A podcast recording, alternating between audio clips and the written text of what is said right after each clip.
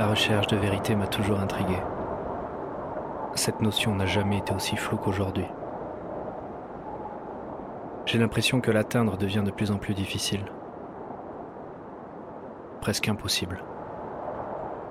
Ce que l'on découvre dans la nature, c'est qu'ici, dans ces lieux isolés, la vérité est partout. Elle ne se cache plus, elle est là, dans tout ce que nous vivons. Pas de tour de passe-passe. C'est très simple, et j'aime ça. L'Islande. Ici, la roche, le vent, l'eau, la glace et la lave se mêlent de manière quasiment mystique. Tout est simplement là, impassible, ancré dans la vérité. Se perdre ici, c'est comme se lancer sur une page blanche. On y projette ses pensées, laisser échapper ses émotions. Traverser cette île à pied est devenu une obsession. Je voulais subir les éléments et me plonger dans cette page blanche pour apercevoir, dissimuler derrière l'effort, une raison d'être là. Là, au milieu de rien, perdu dans la lave.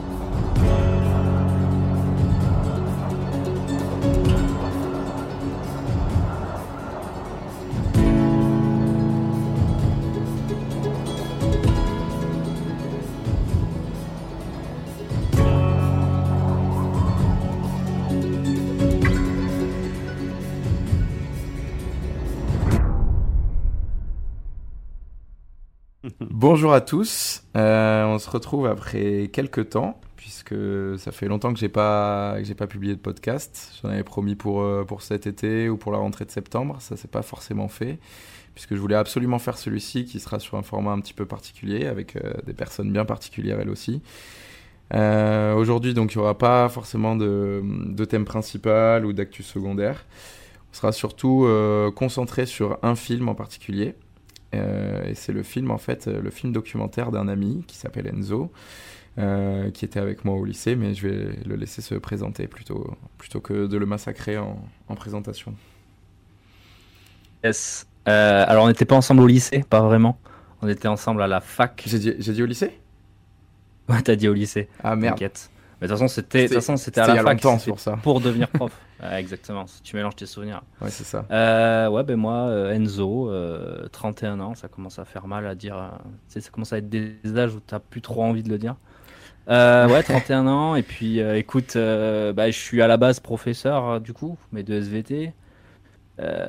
j'ai passé la Greg, voilà. Puis ça fait 5 ans que je suis prof, 4 5 ans que je suis prof en région parisienne. Mais cette année, j'ai pris une année un peu à part, une année de césure pour me consacrer à des choses qui me sont un peu plus, euh, un peu plus importantes, on va dire, euh, dans l'immédiat, parce que comme j'ai pas, j'ai pas d'enfant, j'ai pas on va dire, j'ai pas de responsabilité véritablement dans la vie. Je me suis dit qu'il fallait que je prenne une année pour vraiment faire et mener, essayer de mener à bien en tout cas les, projets qui me sont un peu chers, euh, qui n'ont pas vraiment grand chose à voir avec le fait d'être prof. Peut-être plus à voir avec le, l'environnement, la biologie tout ça, peut-être, mais pas prof en tout cas. Mm, mm. Et, euh, et, voilà, et donc. Euh, puis voilà. Mais tu dis que tu as passé la grecque, mais tu as eu la grecque. Enfin, je sais pas si, si ça veut dire la même chose. Ouais, j'ai passé la grecque. Ouais, j'ai passé la grecque. Euh, bah oui, donc on a passé une année avec Paul, que tu connais également, donc un autre ami. on a passé une année de concours de prépa on a passé, pour passer la grecque. J'ai eu la grecque. Et donc c'est très cool, hein, mais après, voilà, après très vite, quand tu. c'est juste qu'on s'est on a, on a, c'est juste qu'on a sacrifié notre vie sociale pendant un an surtout. Oui, ouais, je me euh, souviens. C'est pas mal du sacrifice, donc. Euh, et euh, et je me rappelle, il y avait un prof d'ailleurs à la fac qui disait, de toute façon, les concours, les trucs comme ça, il y a trois critères sur lesquels qui, agissent. As le talent, le travail et la chance. Et il n'y a que sur le travail que sur lequel tu peux jouer en soi. En gros, c'était ce qu'il avait dit. Je me rappelle de cette phrase. C'était un prof à la fac qu'on avait. Bref, et euh, du coup, on a passé un an à voilà, faire ça, et puis voilà, donc on a eu, j'ai eu la grègue, et puis voilà, sauf que quand tu passes la grègue, après tu deviens prof, et, et quand tu deviens prof, et quand tu es titularisé, euh, moi je me rappellerai toujours, quand mon inspecteur il est venu me voir, il m'a dit, ben voilà, bienvenue euh, pour 43 ans de métier. Cette phrase, en fait, à partir du moment hein. où on me l'a dit, déjà, déjà elle fait mal, et, et en fait, voilà, et donc ça donne pas forcément, enfin, elle fait m'en rêver, surtout, ça n'a jamais été un métier que j'ai voulu faire quand j'étais petit, si tu veux. Donc euh, voilà, donc là ça fait j'ai déjà enchaîné 5 ans euh, de prof, 5 ans avec euh, la réforme et plus le Covid qui ont fait qui ont fait ce qu'ils ont fait et, voilà et puis plus la région parisienne et ben voilà à un moment donné je me suis dit j'ai passé la trentaine, vas-y je vais prendre une année ou deux de côté pour vraiment faire ce que je pense aimer et puis voilà. C'était un peu long comme présentation. Non, mais ça, ça fait partie du truc. En général, je demande, c'est la partie qui s'appelle Est-ce que t'es heureux? dans le podcast Euh, au, au vu de tout ce que tu racontes, toi, comment tu te sens actuellement euh, avec ce- cette année de dispo ou même plus largement euh, de, depuis, depuis En que t'es fait, prof ou- Bah depuis que je suis prof, bah alors après j'ai, je vais pas niquer l'ambiance non plus, mais j'ai perdu ma mère il y a trois ans et ça je pense, ça m'a fait penser à beaucoup de choses. ça m'a fait penser à beaucoup de choses, à remettre un peu les, les, les choses en, en, en ligne de mire, dans le sens qu'est-ce qui est vraiment important, qu'est-ce qui voilà, peut s'arrêter. Prioriser, voilà, tout peut s'arrêter, tu sais, tout peut s'arrêter comme ça, tout peut, tu sais pas, tu sais pas ce qui peut t'arriver, tu sais pas, voilà. Donc euh, ça, plus la phrase euh, Bienvenue pour 43 ans de métier, euh, me suis dit, bon, euh, on va temporiser. Et du coup, j'ai pris cette année. Et là, en ce moment, c'est pas que je suis, je suis plus heureux, je pense, qu'il y a, qu'il y a 3-4 ans, ouais, c'est sûr. Et, et- et- et voilà, donc c'est sûr, mais je pense que cette année, c'est plus quelque chose qui me permet de prendre au moins déjà dans un premier temps du temps et de prendre du recul. Et j'essaie de me lancer dans des projets un peu différents qui me stimulent de manière euh, différente. Et, euh, Qui t'apporte voilà, une reconnaissance différente aussi. Parce que tu dis Ouais, 43 une ans de métier, différente. 43 ans d'une grande reconnaissance en tant que prof, quoi. Ouais, et puis euh, je sais pas si on en reparle, on est, euh, on est quand même euh, de plus en plus des générations où peut-être qu'on n'est pas fait que pour avoir un seul métier dans toute sa vie. Je sais pas, peut-être que, peut-être que le mode carrière d'autrefois, il est peut-être plus vraiment d'actualité. Peut-être que de nos jours, on, on peut être amené à faire des choses différentes pour s'épanouir. Voilà, euh, d'autant plus que de plus en plus de, bah, de gens veulent euh, avoir un métier euh, dans lequel euh, ça, leur, ça leur procure du sens, on va dire. Ça peut, voilà. Mais voilà, donc on va dire que cette année, ouais, ouais. je suis un peu mieux. Ouais, l'épanouissement.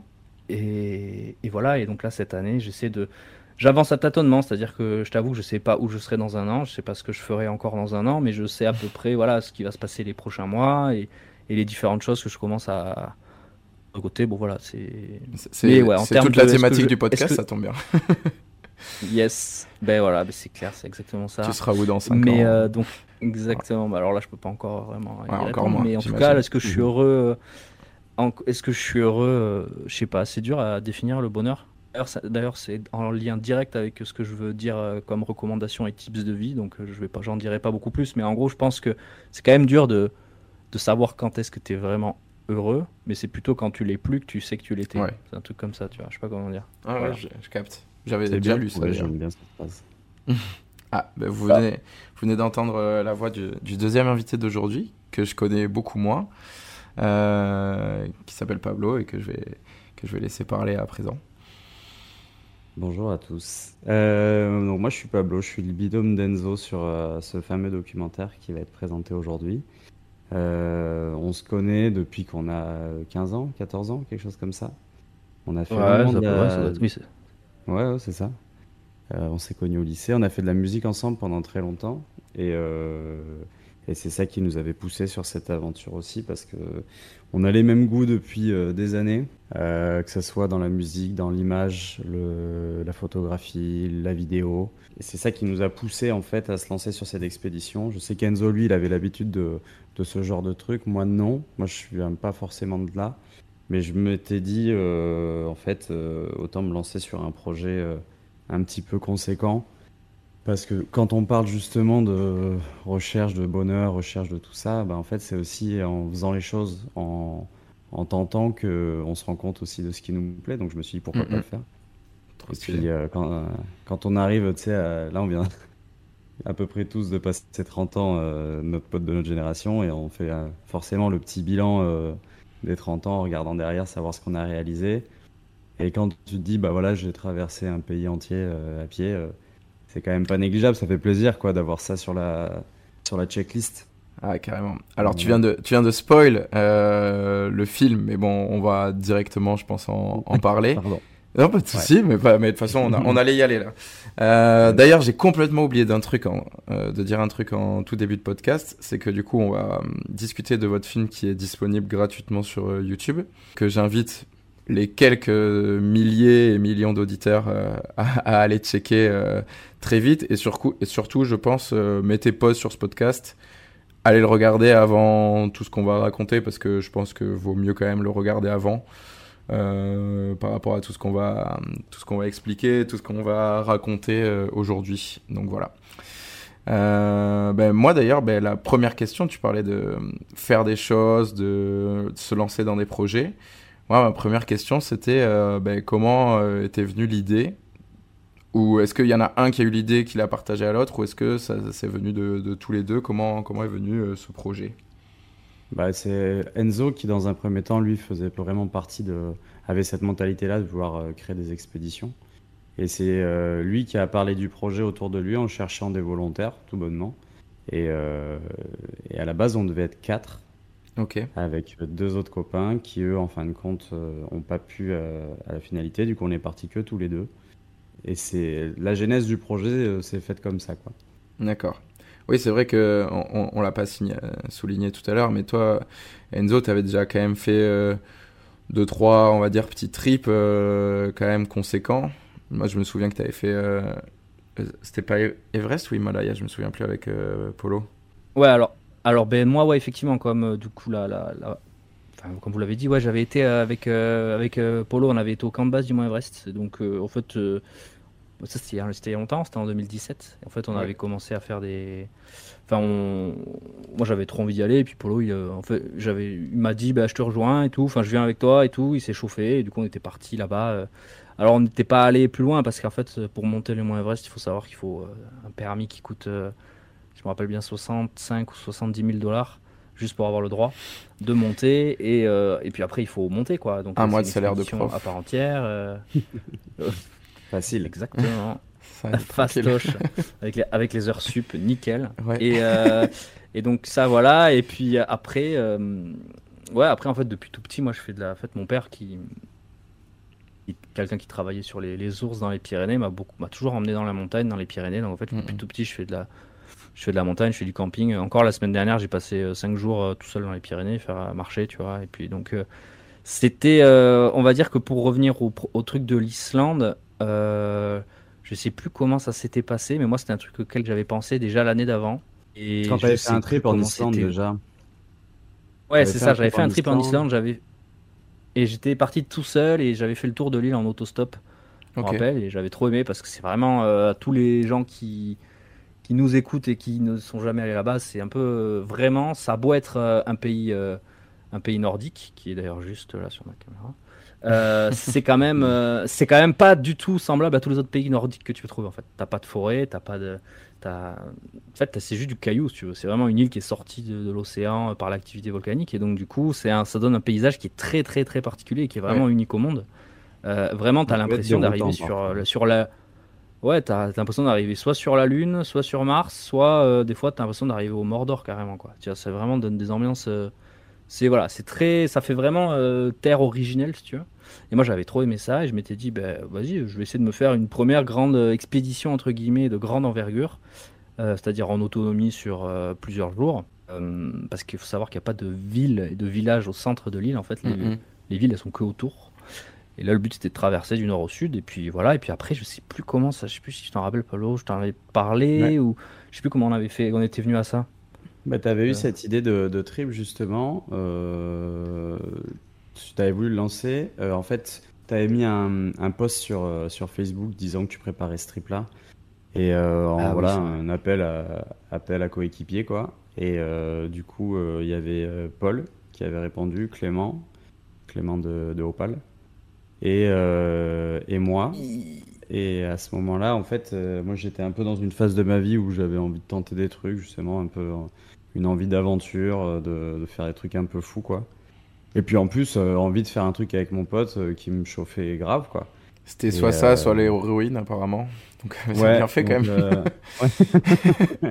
C'était assez À extrême choisir. les deux, mais bon, je, je pense avoir fait le bon choix. et, euh, Et du coup, euh, et du coup, on est le projet devait se monter à 4 initialement, sauf qu'il y a un truc qui a vraiment euh, tout cassé à un moment, c'était le, bah, le, confinement, parce qu'on devait partir en 2020 normalement. Euh, et ça a été du coup tout annulé à cause de, à cause de ça. Et donc on a reprogrammé à l'année d'après. Et entre temps, bah, il y en a deux sur les quatre là, qui ont un petit peu lâché le bateau et pour des raisons très valables, hein, bien sûr. Et, euh, et, du coup, on est parti à deux. Et c'est là qu'on euh, a monté l'idée de éventuellement aller faire. Bah, de base, c'était pas du tout dans l'idée d'aller faire un documentaire ou quoi que ce soit. C'était vraiment euh, l'ambition d'aller faire des jolies photos et vidéos parce qu'on adore ça avec Enzo. Et on s'est dit, bah, au moins, on ramènera des belles images d'un trip un peu fou qu'on a fait. C'est ce que j'allais vous demander. comment vous avez préparé le voyage mais aussi ben, le, projet qui est autour, parce qu'il y a réalisation d'un vrai film quand même à anticiper. Euh, ça, donc, si j'ai bien compris, à la base, c'était pas forcément euh, l'idée d'un film, mais une fois que vous avez décidé sur le moment, quand vous étiez sur place, ou quand même avant, et vous avez dit, ah ben en fait, ça pourrait être stylé de faire ça. Comment, comment vous avez préparé en fait? On avait, euh, on avait quand même un peu anticipé fait, à la base, moi, je fais de la photo depuis peut-être 2012, un truc comme ça. Euh, et, petit à petit, la vidéo. Euh, en fait, moi qui aime beaucoup la musique, qui aime beaucoup l'image, la vidéo, le... c'est un peu. Euh, c'est pas l'art ultime, tu vois, parce qu'il n'y a pas d'art ultime, je sais pas comment dire, mais c'est un truc qui, qui mêle un peu tous toutes ces formes d'art que j'aime. Et je pense que tu as tu peux te prendre des claques. Et moi, je sais que visuellement, au cinéma, je me suis déjà pris des claques juste de, sens, de sensations, en fait. Mm, mm. Euh, et là, je, voilà, je me suis dit, bah, mettre à la vidéo. Et donc, en fait, je, petit à petit, euh, on a commencé à se procurer un peu du matériel pour faire de la vidéo, euh, notamment, on va dire, des caméras. pas des appareils photo, c'est des caméras. Et en fait, avec Pablo, on a acheté la même. Lourde. qui est une caméra lourde. qui, est très lourde. Mais quand je, dis, quand je dis une caméra, quand je dis une caméra, c'est que, c'est que attention, c'est, il faut s'imaginer, c'est pas un appareil photo où tu peux faire des photos. Tu peux pas faire de photos. T'as même pas de mode photo dessus. C'est vraiment une caméra mm, mm. qui est, on va dire, assez petite, mais qui, comme toute caméra qui produit des fichiers qui sont très lourds, parce que c'était un peu le but, c'était d'avoir des images un peu, un peu jolies, qui se rapprochent un peu d'une sensation cinéma. Et eh ben, il fallait, euh, il, ça bouffe énormément de batterie. Ça, il faut des disques durs. C'est-à-dire que quand on enregistre, on a des batteries qui sont énormes et on a constamment un disque dur SSD branché sur la caméra. C'est pas une ah carte SD quoi. Donc en fait c'était voilà donc c'était toute une logistique et on avait tous les deux on avait ça et en fait euh, au début c'était quand même une bêtise. On avait c'était quand il pense excuse-moi juste mais c'était quand même quand même un peu débile de notre part parce que je pense que n'importe quel mec qui, avait, qui a fait du, de l'expédition documentaire où tu es en autonomie, il te dirait de pas prendre ça quoi. Mais nous on était tellement bornés à dire on veut vraiment des belles photos, euh, des belles vidéos avec clair. nos bonnes caméras on s'est rajouté des kilos dans le, dans le, sac à dos juste pour ça, quoi. Ça, plus le drone, tu veux. Ouais, bah oui. voilà. Ah, ça fait méga lourd. J'avais, j'avais vu ta photo euh, de préparation. Je crois que tu avais mis ça sur un tapis ou un truc comme ça par terre. Tu avais fait une photo. Bah, euh, juste là, là. Ouais. Et, euh, et je m'étais dit, ah ouais, quand même, il y a, y a du matériel là quand même. Ouais, c'est ça. Mais c'est en fait c'est souvent le souvent le truc parce qu'en fait soit les gens ils font des expés, ils ont des petites caméras, c'est-à-dire des appareils photo, soit les gens ils vont dans des endroits en hélicoptère, en bateau, en voiture avec des avec des cases énormes et des caméras cinéma et ils, des équipes. leur flux quoi. Enfin, Et des équipes. des équipes dédiées. Et, et, moi, pour être, pour avoir vu, euh, ben, pour avoir vu il y a deux ans en Alaska une équipe de la BBC, euh, la BBC qui font des documentaires de malades là, euh, mm-hmm. déballer des, des, des caméras, j'ai halluciné juste euh, la quantité de matériel. Ça remplissait une salle entière, une salle à manger juste de caméra et de trépied. Et t'avais 10 gars juste pour prendre les images, tu vois. Mais c'est-à-dire que les gars, ils sont amenés dans les endroits avec des hélicos, des, 4x4, si tu veux. Donc en fait, nous, on a essayé de mêler un peu le expédition et avoir des belles images. Ouais. Donc euh, voilà, donc c'était assez compliqué. Et tout ça à deux, parce qu'en fin ouais, c'est ça. C'est voilà, c'est qu'on était aussi limité par le nombre de personnes. Les marcheurs, c'était nous, les vidéastes, c'était nous, les voilà. Et du coup, ce qui était assez sympa, c'est que comme on, comme on avait tous les deux la même caméra, on pouvait faire vachement matcher les images. Et du coup, ça permet d'avoir des images un peu de l'un et de l'autre, mhm. différents points de vue. Et ça, c'était hyper intéressant, vraiment. Parce que je pense que si un nous deux avait une caméra, ça, ça aurait pas été pareil. Mais en tout cas, pour revenir à, la, à ce que tu disais sur euh, est-ce que ça nous est venu, euh, comment ça nous est venu en fait cette idée de, de film. C'est vrai qu'au début, on s'est dit on va filmer des trucs et on verra bien.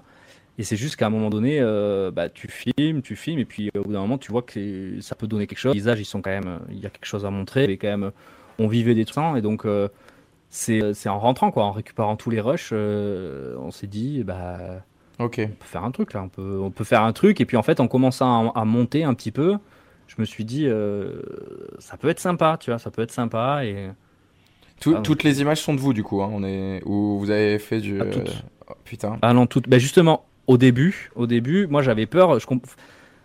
C'est que c'est très compliqué de faire un film. euh, C'est vraiment. un- C'est plusieurs métiers en fait. tu vois. Et juste Bah l'écriture, c'est un métier à part entière. Et en fait, quand tu commences à mettre des images bout à bout, il faut que ça raconte quelque chose un minimum.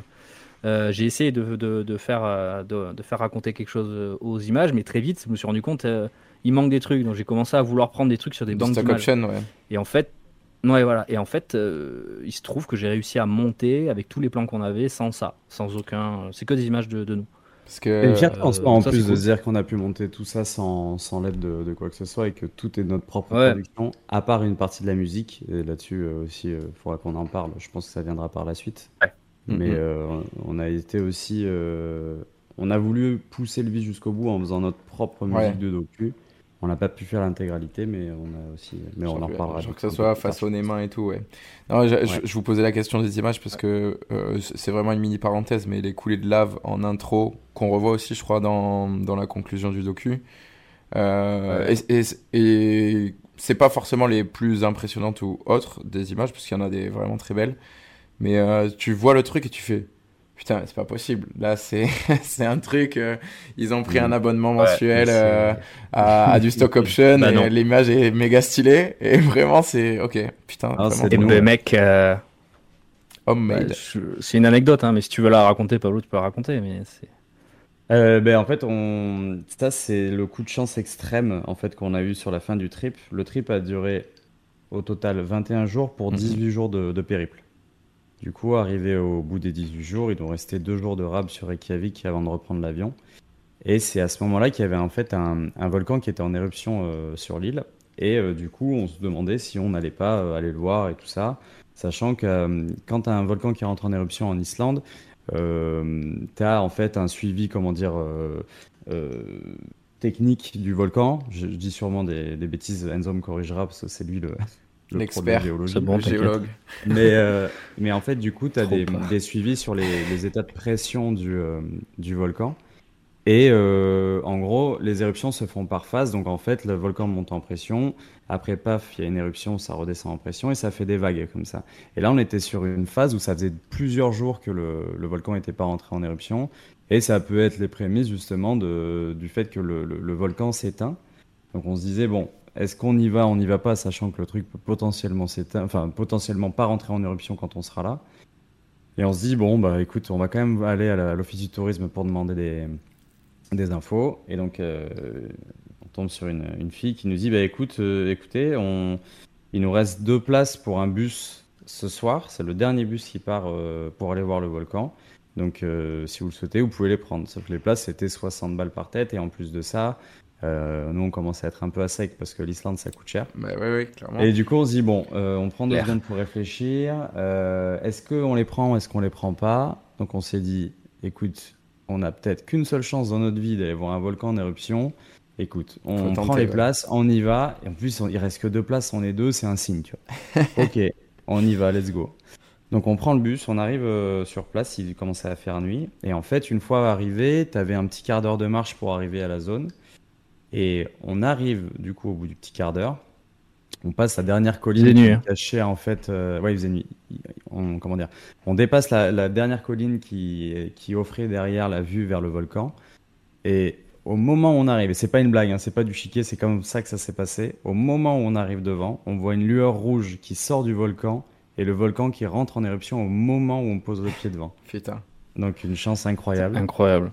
Et là, on se met à courir, tu vois, pour aller prendre les meilleures photos. Euh, Enzo qui branche le drone, qui l'envoie. D'ailleurs, Enzo qui a failli cramer son drone parce qu'il était descendu trop bas auprès de la lave, il a Hmm. failli griller.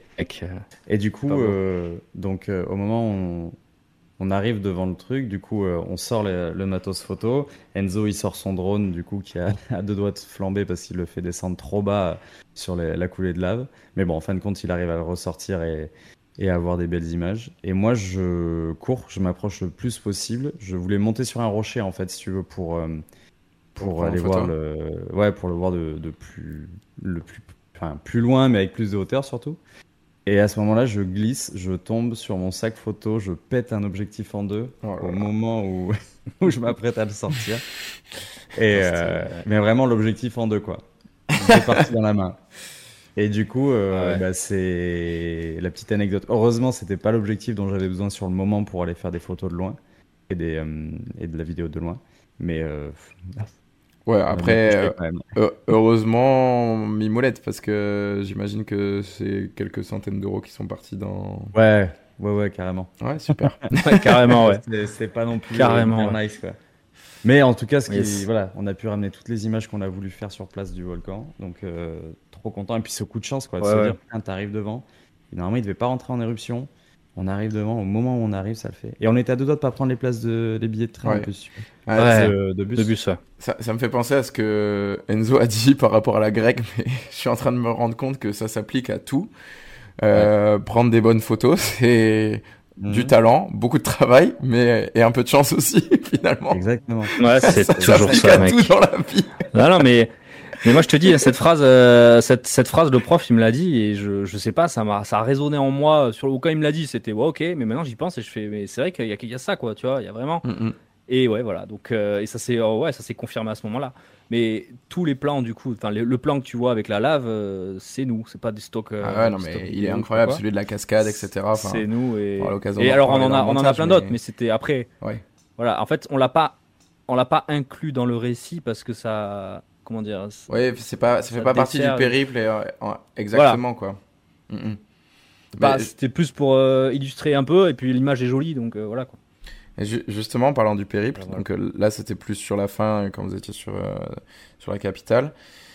Pour revenir au début, j'ai l'impression que dès le début vous êtes assommé de plein de galères. Il y a déjà bah, le téléphone que tu as failli perdre alors qu'il devait contrôler le drone. Euh, Il y a les colis de bouffe, vous l'apprenez sur place que vous n'allez pas pouvoir avoir différents colis de bouffe mais qu'un seul, si j'ai bien compris. Il y a Ouais. les mouches, il y a le poids du sac, ben, vous saviez que ça allait être lourd, mais pas autant appréhendé, euh, pas au maximum, on va dire. Qu'est-ce que, qu'est-ce que vous avez trouvé le plus dur? Est-ce que c'était un sentiment commun ou peut-être que vous avez différencié Ben, en par fait- rapport à ça? C'est quand tu pars sur des quand tu pars sur des trucs comme ça, la, la galère c'est un peu le, le souci nu- numéro un, et il faut toujours les choses ne se passent jamais comme prévu. On va dire que ça c'est un peu une règle d'or. Mais euh, voilà, après tu peux très vite avoir l'impression que le ciel te tombe un peu sur la tête dans le sens où t'as que des trucs, que des galères qui t'arrivent tout le temps. C'est un sentiment qui peut revenir assez assez vite. Mais, euh, mais sinon, euh, en fait, déjà pour les, pour les bus, en fait, on devait se faire envoyer la bouffe à différents points. Et il se trouve que à cause du Covid, vu que c'était l'année de l'été de l'après du Covid, les bus ils passaient plus, tout ça. Donc en fait, il fallait, euh, fallait, on avait juste plus qu'un seul point possible pour envoyer notre nourriture euh, dans, dans un carton, si tu veux. Donc on a dû euh, bourrer euh, le carton comme on pouvait. Et d'ailleurs, le jour où on a récupéré ce carton, on a rempli les sacs. euh, c'était, c'était juste pas possible, quoi, comment ils étaient remplis. Ah, c'était un truc de Ouais. fou. Plus en plus, on, allait 35 aborder une section. Ouais, et puis on abordait une section euh, où il n'y avait pas, il y avait pas d'eau pendant deux jours. Mhm, Donc ouais. en fait, il fallait qu'on se charge d'eau, mais même on a, on a même récupéré une bouteille, euh, une bouteille plastique usagée dans une poubelle pour la remplir d'eau parce qu'on n'avait pas assez de gourde. Ouais, parce que là, vous Euh, partez 9-10 jours environ, c'est ça? Ouais. Et Euh, euh, en fait, c'est ça. En- fait, à ce moment-là, le carton on le récupère au bout de, je dirais, 4 jours, 5 jours, ouais, comme ça. Enfin, en gros, le cinquième jour, on part. Et, et après, on part, ouais, c'est ça, 9-10 jours où il n'y a pas de. Il n'y a pas de point d'eau, a pas enfin, possibilité, voilà. Elle est pas bonne Et- à boire. Quoi. et- et- mais voilà, donc euh, il y, a eu- il y a eu pas mal de galères comme ça, mais ça fait partie du truc, quoi. Ça fait truc, et c'est toujours comme ça, de toute façon. C'est pas une seule fois. euh, En fait, il faut faire preuve d'énormément de résilience dans ces trucs-là parce que des galères, il y en aura plein. Maintenant, c'est la façon dont tu vas la gérer au mieux, quoi. Faut vraiment, si Ouais. tu pars dans des, dans des trucs comme ça, dans des périples comme ça, il faut vraiment que tu te dises que rien ne va se passer comme prévu. Il y aura forcément un moment où ça va couiller. Bah ouais. Et il faut juste savoir y faire face avec vachement de, de sérénité, quoi. Parce que sinon, tu, tu, tu tiens pas le. C'est ce que vous vous dites euh, mentalement à ce moment-là, parce que euh, là, il y a, il y a tout ces- ce début de périple. Pendant les 9-10 jours, euh, il y a des images où, bon, ça, à la limite, c'est pas hyper, hyper grave, mais les chaussures commencent à déjà être abîmées. Euh, Il y a, je sais pas, lequel des deux, mais on voit le dessous de votre pied. Il y a une espèce de tache. c'est une Jean-Luc Reichmann, mais sous le pied. La Jean-Luc Reichmann. La, la- la Jean-Luc Reichmann, c'était moi, ouais. Ouais, C'était ah moi, ouais, c'était ouais, toi, ouais. Et là, je me dis, waouh, putain, Ouais. il, doit, il doit encore marcher longtemps avec ça. Euh, L'itinéraire Ouais. aussi qui se rallonge parce que vous pouviez pas traverser euh, un cours d'eau. Là, je me dis, mais mentalement, Ouais. euh, ça- il faut, faut être solide là. Ouais, euh, ce, qui, euh, ce qui ressort beaucoup, euh, enfin ce qui ressort pas justement trop dans le documentaire parce que c'est compliqué, comme on est assez néophyte dans la prise d'image, c'est que c'est euh, tous les moments vraiment vraiment galères, on les a pas filmés en fait parce qu'on avait Mhm. juste pas envie de sortir la caméra quoi. C'était Ouais. vraiment voilà et ça c'est c'est vraiment le truc qui ressort beaucoup et c'est d'où l'avantage d'avoir et là on l'avait pas mais d'avoir par exemple une petite GoPro tu vois c'est un truc qui te permet de, sortir vite et de, de prendre une image rapide mais effectivement voilà, enfin après moi je, je, co- je savais qu'il y allait avoir des trucs, beaucoup de choses qui allaient pas se passer comme prévu et c'est normal, mais c'est comme ça. Et puis tu sais le corps, euh, enfin moi je pense que le corps il s'adapte euh, vraiment, il s'accommode à tout ça et, et il peut passer outre quoi. Ça, c'est un truc qui justement m'avait vachement marqué sur le, le long du périple. C'était. Bah, forcément, quand tu commences, tu doutes un petit peu de tes capacités. Parce que t'as jamais fait ça dans ta vie, donc tu te dis putain, est-ce que je vais y arriver? Et dès le deuxième jour, euh, moi j'étais déjà fané. euh, J'avais les pieds, c'était. Enfin, toutes mes jambes euh, étaient Ouais. endolories. euh, Sur l'intégralité, les genoux, les chevilles, et toutes les articulations de mes pieds, c'était horrible. Et quand je me vois du coup à la fin du périple où on était des cabris, on pouvait marcher 30 km par jour à faire des petits sauts et on continuait à marcher le soir, il n'y avait aucun problème. En 18 jours, même pas. Donc, euh, tu vois, en un peu plus de deux semaines, on a réussi à. Notre corps s'est vraiment adapté, mais Ouais. À une vitesse énorme, quoi. Et ça, on s'en rend pas Ah, compte quand, on n'est pas mis un petit peu à rude épreuve. Quand on met pas notre corps à rude épreuve, on se rend pas compte à quel point il peut vite s'adapter, quoi. Putain, ouais, franchement, c'est Ouais. c'est fort. C'est c'est ce qu'on ressent quand même dans le, dans le docu. C'est que au début, euh, vous êtes dans le dur, tu Mm. vois, genre, euh, euh, et puis vous avez réussi à le, le faire ressentir dans, dans les voix off. Et puis, euh, et puis là, en fait, vous arrivez. Il, il reste encore du périple, hein, euh, ça c'est sûr. Vous arrivez dans le jardin des dieux islandais. Je sais pas si c'est vous qui l'avez appelé comme ça ou si c'est les locaux qui l'ont appelé comme ça, mais euh. C'est juste que pour les locaux en fait c'est le pour eux dans leur mythologie c'est un peu l'endroit où il y a les selon eux il y a des dieux qui viennent se balader tout ça. Enfin, Ouais. J'ai plus trop l'histoire en tête mais en gros c'est ça l'idée quoi. Mais euh, à ce moment-là, en tout cas, euh, c'était mon ressenti quand, quand j'ai regardé pour la première fois le film et, juste avant le podcast pour, euh, pour préparer un petit peu. Euh, mais on a l'impression, déjà les images, encore une fois, elles sont vraiment folles à ce moment-là. Et euh, il y a comme un espèce de d'apaisement. Pas, pas, je sais pas si déjà vous réalisez un peu ce qui vous entoure au moment, ou c'est qu'après avec le recul, mais comme si vous étiez arrivé sur un, état de sérénité en mode bon, ben, on a déjà fait ça, même s'il nous reste le double, voire le triple, voire le quadruple dans le, dans le périple, ce qui sera pas forcément le cas, j'ai l'impression, euh, il peut plus rien nous arriver euh, mentalement. J'avais l'impression que vous avez atteint un seuil où vous étiez, euh, ben, et pour la petite vanne, des dieux, justement. Ah, c'est gentil. Exact. Bah, Ouais, c'est Eh, ouais, est- moment en fait, du périple où le corps bah, déjà commence à s'habituer. On a bouffé quand même pas mal de kilomètres. On est passé par des, des périodes, enfin des, des passages un peu rudes dans le désert, euh, dans les champs de lave où là vraiment c'était des, des lacets constants. Parce que on a fait 450 km. Si tu tires une ligne droite du point A au point B, il n'y a pas 450 km. Mm, mm. C'est juste qu'en fait, on a fait tellement de détours et de détours pour, euh, dans les champs de lave et tout ça qu'on s'est rajouté énormément de distance. Et, et quand on arrive au Vonarsgard, du coup, le, le jardin des dieux islandais, on est déjà un petit peu passé par tout ça. Et euh, en plus de ça, c'était pas prévu qu'on passe par cet endroit-là au périple, euh, enfin sur le tracé initial. Et en fait, c'est un Islandais qu'on a croisé sur un point d'étape qui nous a dit euh, de plutôt passer par ici, parce que c'était vachement plus joli. Et en effet, on a bien fait de l'écouter. Et surtout, quand on arrive là-bas, genre, c'est vraiment, euh, bah, d'une, on est émerveillé par ce qu'on voit. Ouais. De deux, c'est hyper serein parce qu'il y a personne, t'es dans une espèce de cuvette. T'as l'impression de rentrer dans un décor de Jurassic Park, tu vois. Ah, mais clairement. Incroyable. C'est exactement à quoi j'ai pensé. euh, avec, euh, avec une envolée d'oiseaux dans le ciel et tout ça. Enfin, c'était vraiment comme dans les films. Et ben là, tu sais, t'oublies tout, quoi. T'oublies euh, tout ce qui s'est passé, toutes euh, les douleurs accumulées, euh, les galères et tout ça. Et tu te dis, waouh, ben en fait, c'est pour ça que, que, que je suis venu là et que j'en chie, tu vois. mm. C'est pour ce genre de, de moment, quoi. Ouais, c'est un peu la récompense, Ouais. dans, dans un sens. Ok, ok. Exactement. Mais, et, et après, vous entamez la. hum, Comment ça s'appelle? La purge? Oui, c'était la Ouais. purge. Euh, à ce moment-là, genre, euh, parce que vous le dites, c'est peut-être le moment le plus dur et c'est, je sais plus si vous dites que c'est le moment le plus long. Je me rappelle plus, mais enfin, il y a, enfin, il y a rien, il se passe rien pendant très longtemps.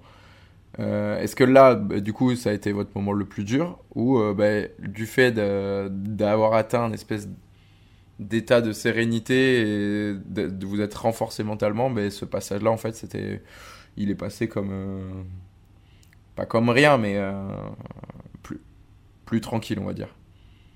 En fait, je pense que hum, ce moment-là, on l'a passé. Alors, il était très difficile, hein. il était long, mais euh, le... on l'aurait vachement plus mal vécu si ça avait été le début du parcours.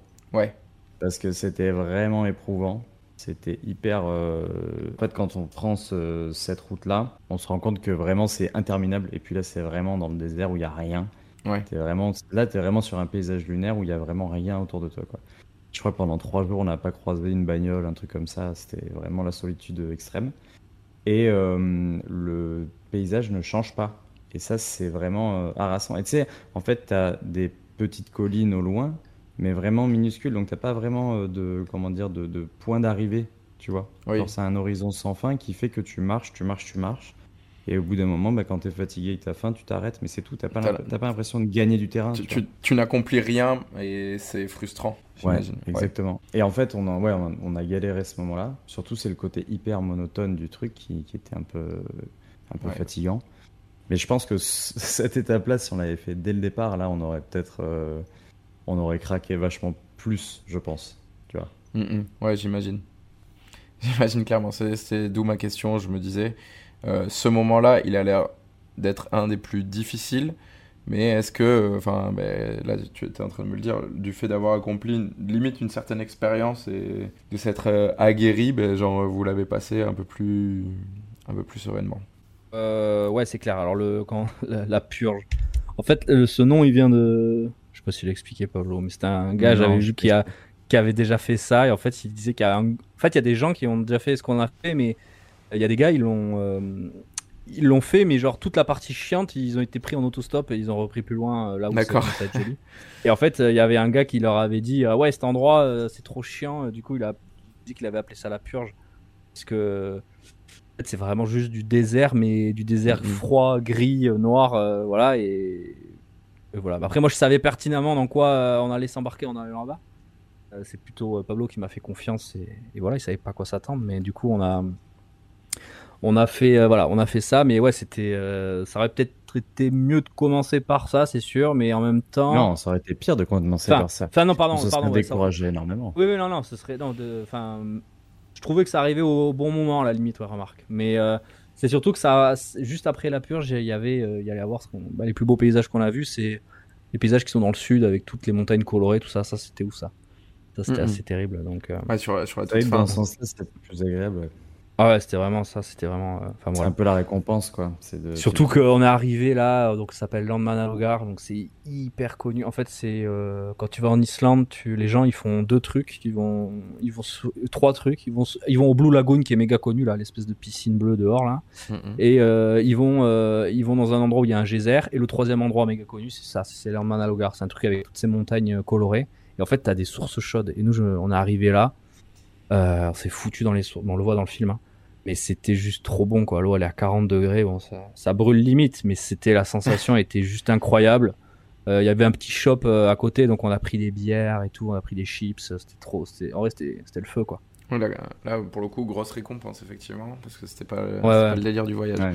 Tu parlais des, des, auto- de gens qui font la partie chiante en autostop. Vous, il y a des gens qui vous ont proposé ou? Il y a des, il y a des gens des fois quand t'es un peu. euh, En fait, la partie chiante, c'est la partie chiante, mais c'est pas la partie la moins. euh, Comment dire C'est pas la partie la moins peuplée.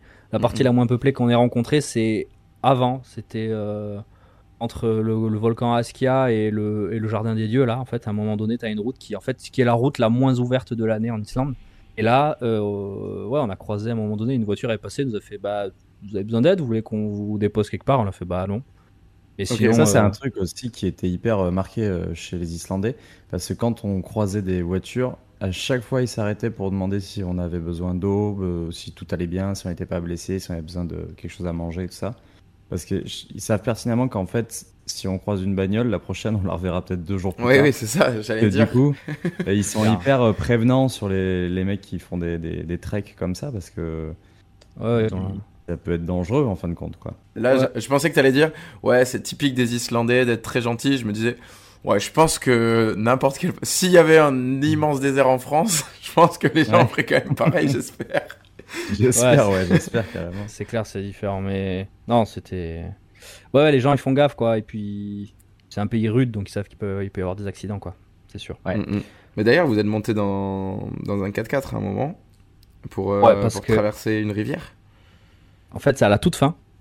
Euh, en fait, il y a, en fait, il a fait anormalement chaud cette année-là en Islande, euh, à cette période de l'année. Et en fait, euh, donc c'était en août.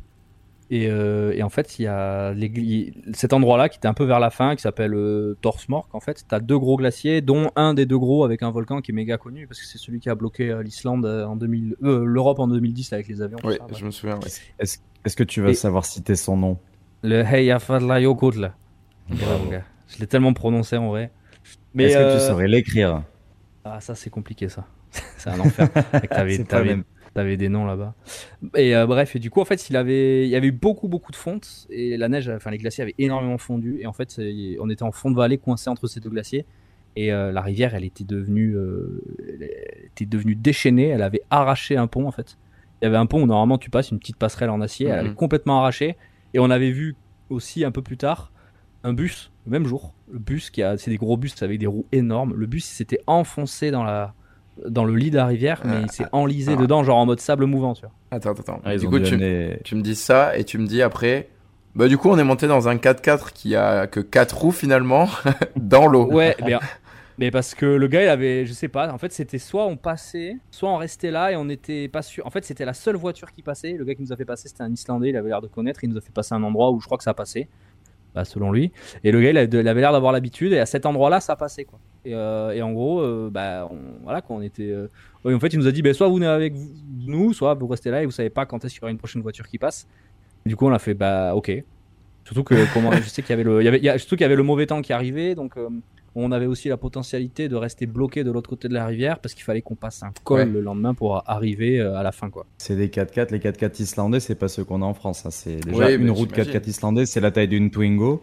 Donc Ouais, euh, c'est un truc, vraiment des mais vraiment. C'est vraiment des monster trucks. En fait. Et, euh, Et, euh, mais, en vrai ouais. ça, malgré ça, il y avait tellement de jus dans la rivière quand on a traversé que vraiment on n'était pas serein. Bah, ça se voit dans le film, la, la gueule qu'on tire Ouais, ouais, quand bah oui. rentre dans l'eau. On est vraiment pas serein parce qu'on sentait, euh, tu vois, on voyait qu'il braquait com- complètement à droite et que bah, le, le 4x4 euh, poussait vers la gauche quand même, quoi. Donc, Ouais, c'était- euh, Ouais, non, c'était assez, c'était assez chaud. Mais en fait, il a traversé un endroit où il y avait des cailloux, c'est pour ça que c'était c'était mieux. Là où le bus s'est enfoncé, c'est là où il y Ouais, avait que du sable. En fait, ouais. des- en mode sable mouvant de ouf quoi. Ok. Voilà.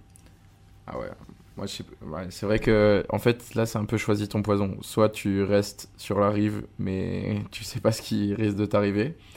Soit tu montes dans un 4x4 qui peut potentiellement partir et ne jamais revenir. Ouais. Ouais. Voilà, c'est. Ouais. Et ouais, mais non, mais on a bien fait d'y aller. Ouais. Oui, bah oui. Et ouais. il fallait. Voilà. Et du coup, bah, vous, vous terminez le, hum, votre voyage. Euh, Yes. périple, comme on dit depuis, depuis tout à l'heure. Est-ce que à ce moment-là, que vous avez la sensation déjà d'avoir atteint vos objectifs ou, euh, enfin, c'est plus un et, euh, plutôt d'en avoir aussi touché de, de nouveau? Est-ce que euh, que- que- quelle sensation vous avez à la fin euh, Quel ressenti euh, sur, sur cette fin de voyage? Ben moi, comme je le dis dans le film, déjà quand on retrouve les gars qu'on avait rencontrés sur le trajet là, Ouais. Euh, déjà j'a- j'avais déjà envie de, re- de repartir quoi. Et en fait, déjà de suite, quand tu arrives au bout d'un truc comme ça, tu vois que tu peux le faire.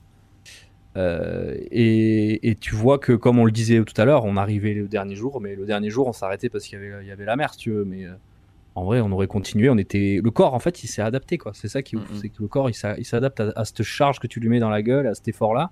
Moi, euh, j'aurais pu continuer, quoi. Enfin, je pense que Pablo aussi, donc. euh, Mais voilà, Et après, on, on était. on en était même, euh, tu te souviens, on en était même un peu déstabilisé de pas avoir à remarcher le lendemain. Parce qu'on avait tellement l'habitude de se lever, marcher 30 km, se coucher et refaire la même chose le lendemain, que dès la journée suivante où bah, du coup on n'avait rien à faire, on se sentait un peu vide.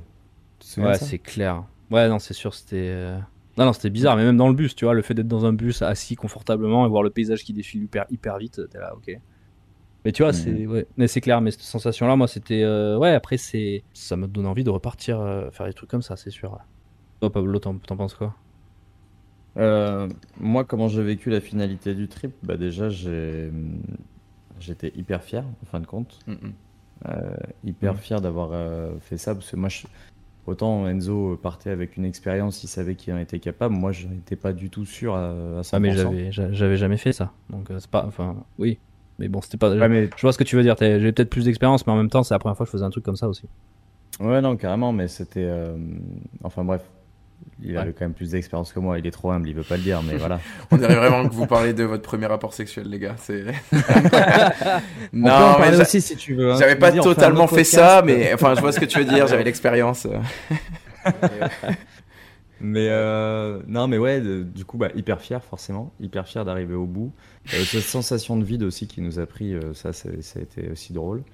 Et puis, bah, l'ambition très rapide aussi de te dire, bah, t'as tellement été grisé par cette expérience, ça t'a tellement foutu des émotions, des sensations énormes.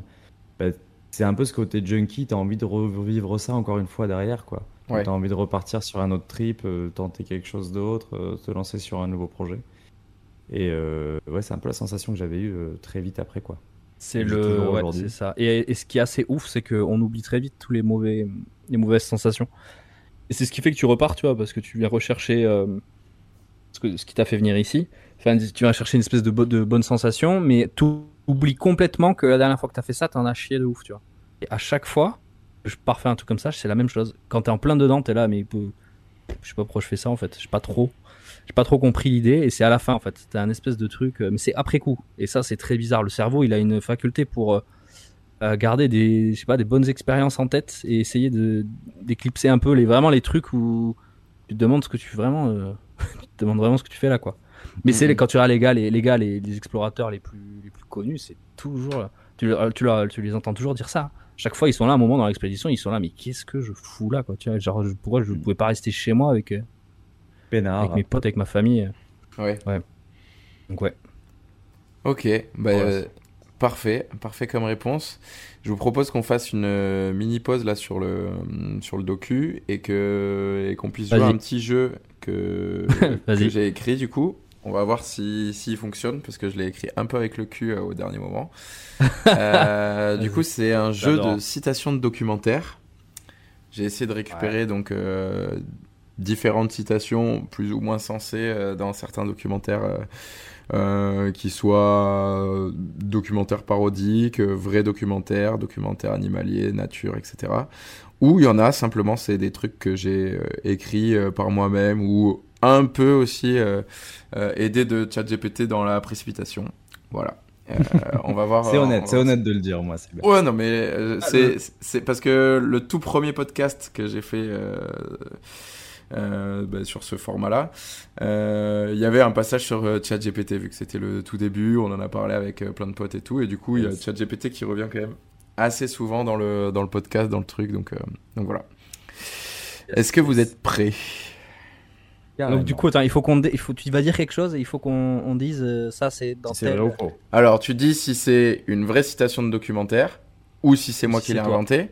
Si jamais tu considères que c'est un vrai documentaire, tu peux gagner un point bonus si tu me sors dans quel documentaire c'est. Ouais, c'est costaud, ouais, c'est Ouais, c'est alors ça, hyper dur. ça c'est vraiment des points bonus pour, euh, pour, pour Flex euh, en société, vraiment. Vas-y, vas-y. Yes. Alors, première citation. J'essaye de les, de les lire avec, euh, avec des voix soit mouvementées, soit euh, comme si c'était vraiment dans un, dans un Yes. documentaire ou euh, si c'est moi qui l'ai inventé, euh, j'essaierai de le jouer le mieux possible. Alors, la première. Quel vertige de quitter l'océan. Nous nous retrouvons là, les deux pieds sur la neige, dans ce pays trop grand pour nous. Est-ce que nous sommes tous là? Est-ce que nous sommes tous là? Fin de citation. Alors. Ah oui, d'accord. Déjà, c'est de hyper, hyper bien joué. Hein. Bravo. Moi, je- quand il a dit c'est bizarre de quitter l'océan, j'avais l'impression que c'était euh, tisser latitude zéro de Mike Horn, euh, mais après il arrive pas dans la neige, tu vois. Ouais. C'était quoi les premiers Voilà. mots de, les premiers mots que t'as dit? Je la refais. Quel vertige de quitter l'océan. Nous nous retrouvons là. Et après, les deux pieds sur la neige. Ah, ah mais attends, c'est ça serait pas euh, justement Mycorn et Borgusland? Alors déjà, font, euh, déjà est-ce que cette citation est tirée d'un documentaire ou non? Moi, j'ai moi, j'ai envie de dire que non. J'ai envie de dire que c'est ChatGPT. Ok, chat GPT pour toi. Moi, j'ai envie de dire oui, parce que j'ai peut-être une idée sur le truc, mais. Bah, vas-y, balance une. dire oui. Alors, effectivement, je dirais effectivement pour... effectivement, cette citation est tirée d'un documentaire. Oh putain. Donc pour l'instant, il y a un point pour Pablo. Maintenant, quelle est ta proposition euh, de documentaire? Moi, je pense que c'est. euh, Je me souviens plus comment il s'appelle quand ils vont au pôle Nord, justement, tous les deux en. Non, ils font le tour du cercle polaire arctique. Ouais, mais il est pas là. Il n'y a pas Borg, il y a que euh, Mike. Mais j'ai le nom, moi. Alors, c'est c'est marrant parce que, parce que pour le coup, euh, c'est pas ce documentaire-là, mais je pense que ça se passe quand même euh, en Arctique. Parce que euh, c'est tiré de la marche de l'empereur, donc euh, t'es quand même pas Oh, loin de la putain, banquise. C'est l'Antarctique, la marge de l'Empereur. l'Antarctique Ok, c'est. Eh oui, c'est. Manchot, c'est au sud. Ah ouais, Ok. Ah putain, ah ouais, donc de J'ai pas fait bio, mec. Ah si. Jacquet. Ok. Et, euh, et c'est un moment où, alors, euh, je l'ai, pas. re- En plus, j'ai, calqué ça sur des extraits. Je me suis pas fait chier à regarder tous les documentaires en entier à chaque fois. Mais c'est euh, ça me fait rire parce que ils parlent à la place du coup des, des manchots. Ah et ils se, ils parlent entre eux les voix off. Ça me fait vachement rire. Et, et le, le- le film, il comment Oui, Il est un peu vieux déjà, je crois. hein. Ah, Il commence à dater 2005. un peu. 2005, ouais. Ah ouais. Mais c'est un, beau- c'est un putain de film. hein, un- Ouais, un ouais. peu Mais ils ont fait un de- 2, je crois. hein. Ils ont fait le retour de l'empereur, un truc comme ça, ou la marche ont de fait le- l'empereur 2. euh. Le, le dernier Empereur empereur. contre-attaque. Non, c'est non le, le- non non c'est le je crois que c'est le, le dernier empereur un truc comme ça. Alors, Ah, rigole parce que quand j'ai cherché sur YouTube, j'ai tapé la marche de l'empereur et ça m'a sorti tous les, toutes les bandes originales de, de Star Ouais. Wars en, en son. Ah bah tu m'étonnes. bah ouais, forcément. voilà. Euh, donc, euh, un point, j'ai limite envie de donner un point et demi parce qu'ils savaient qu'on était, euh, qu'on était sur, sur la banquise. Pas forcément sur le, le bon pôle, Ah. apparemment, mais limite un point et demi quand même. Deuxième citation, un peu plus bourrin. Quand on croit avoir tout vu, on n'a pas vraiment tout vu. ça pourrait être dans n'importe quel film.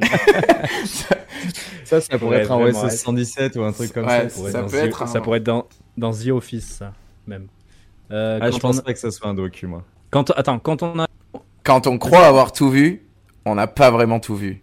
Je donne C'est pas, tellement con comme. je donne Ah, pas non, beaucoup d'indices.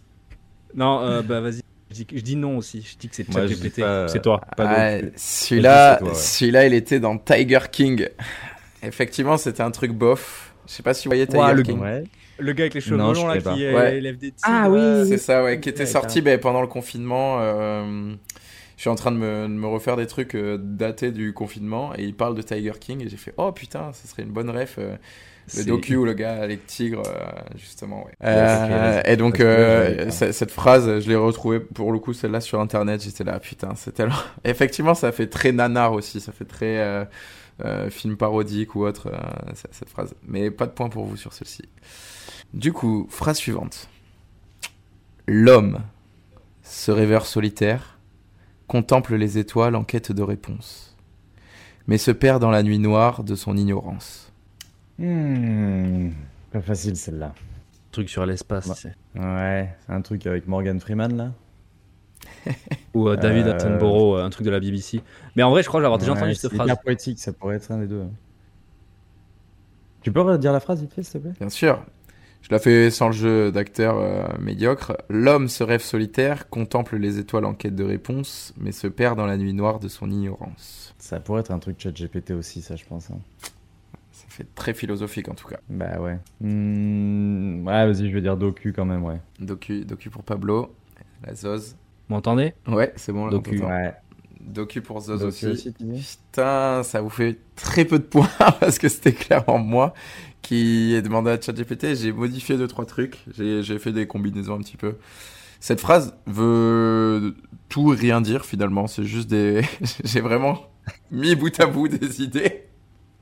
Rêveur solitaire, puis contempler les étoiles. Je trouvais ça, je trouvais ça intéressant ensemble.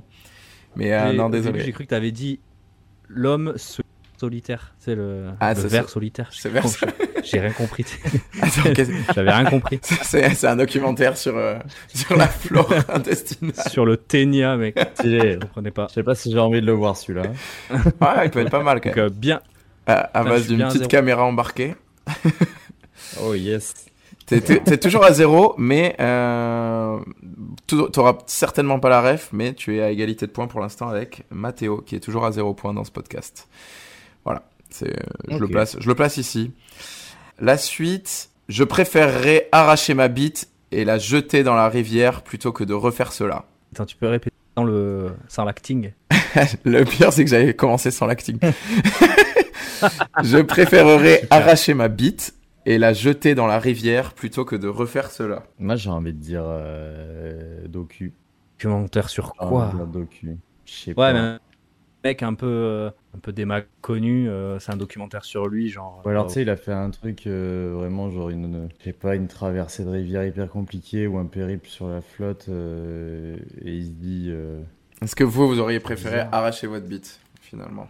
Ça dépend ce qu'il fallait faire quoi. Si jamais la phrase est vraie, le gars qui lui est arrivé quelque chose, ça doit être vraiment quelque chose de... Ouais, ça doit être De quelque chose de costaud. Je pense. Moi, je dis documentaire. Ouais, moi aussi. Donc docu pour tous les deux. Alors effectivement, c'est un docu, alors un, un style de docu euh, vraiment particulier, puisque c'est dans Jackass 2. Et c'est euh, c'est un des persos euh, de la bande de Jackass qui dit ça. Clairement, euh, alors euh, j'ai pareil, j'ai la phrase euh, vraiment extirpée du truc. Je me rappelle plus exactement à quel moment il dit ça, mais euh, sur, enfin sur quel gage. euh, Jackass. ouais, Jackass. C'est un documentaire. Yes. C'est un Bah, documentaire. Jackass c'est un 2, peu- c'est. euh, Est-ce que c'est celui qui est sorti où il y a un moment, il y en a un, il a genre il a la, il a la chiasse et il, il imite une colline avec ses fesses et euh, Ah, il fait un, il y a un comme petit- un volcan. à côté, c'est celui-là. un volcan. Alors, mec, je les mélange quasi tous, ouais. mis à part le, le, très der- le tout dernier parce qu'il était sorti au ciné et que c'est un des rares euh, que j'ai vu récemment. Mais sinon, après le Ah, 1, non, 2, c'est 3, je les mélange de fou donc euh, je suis pas capable de te Mm. dire dans lequel c'était. Phrase suivante Les pandas sont comme nos esprits, prisonniers dans les cages de la réalité, condamnés à contempler le monde extérieur à travers les barreaux de la perception. Docu ou chat GPT J'ai envie de dire chat GPT. Ah, l'ambiqué, c'est tellement chat GPT. Ouais, moi, moi c'est ChatGPT. ouais. Ça, ça, je pense. Ça pue ChatGPT, vous avez raison.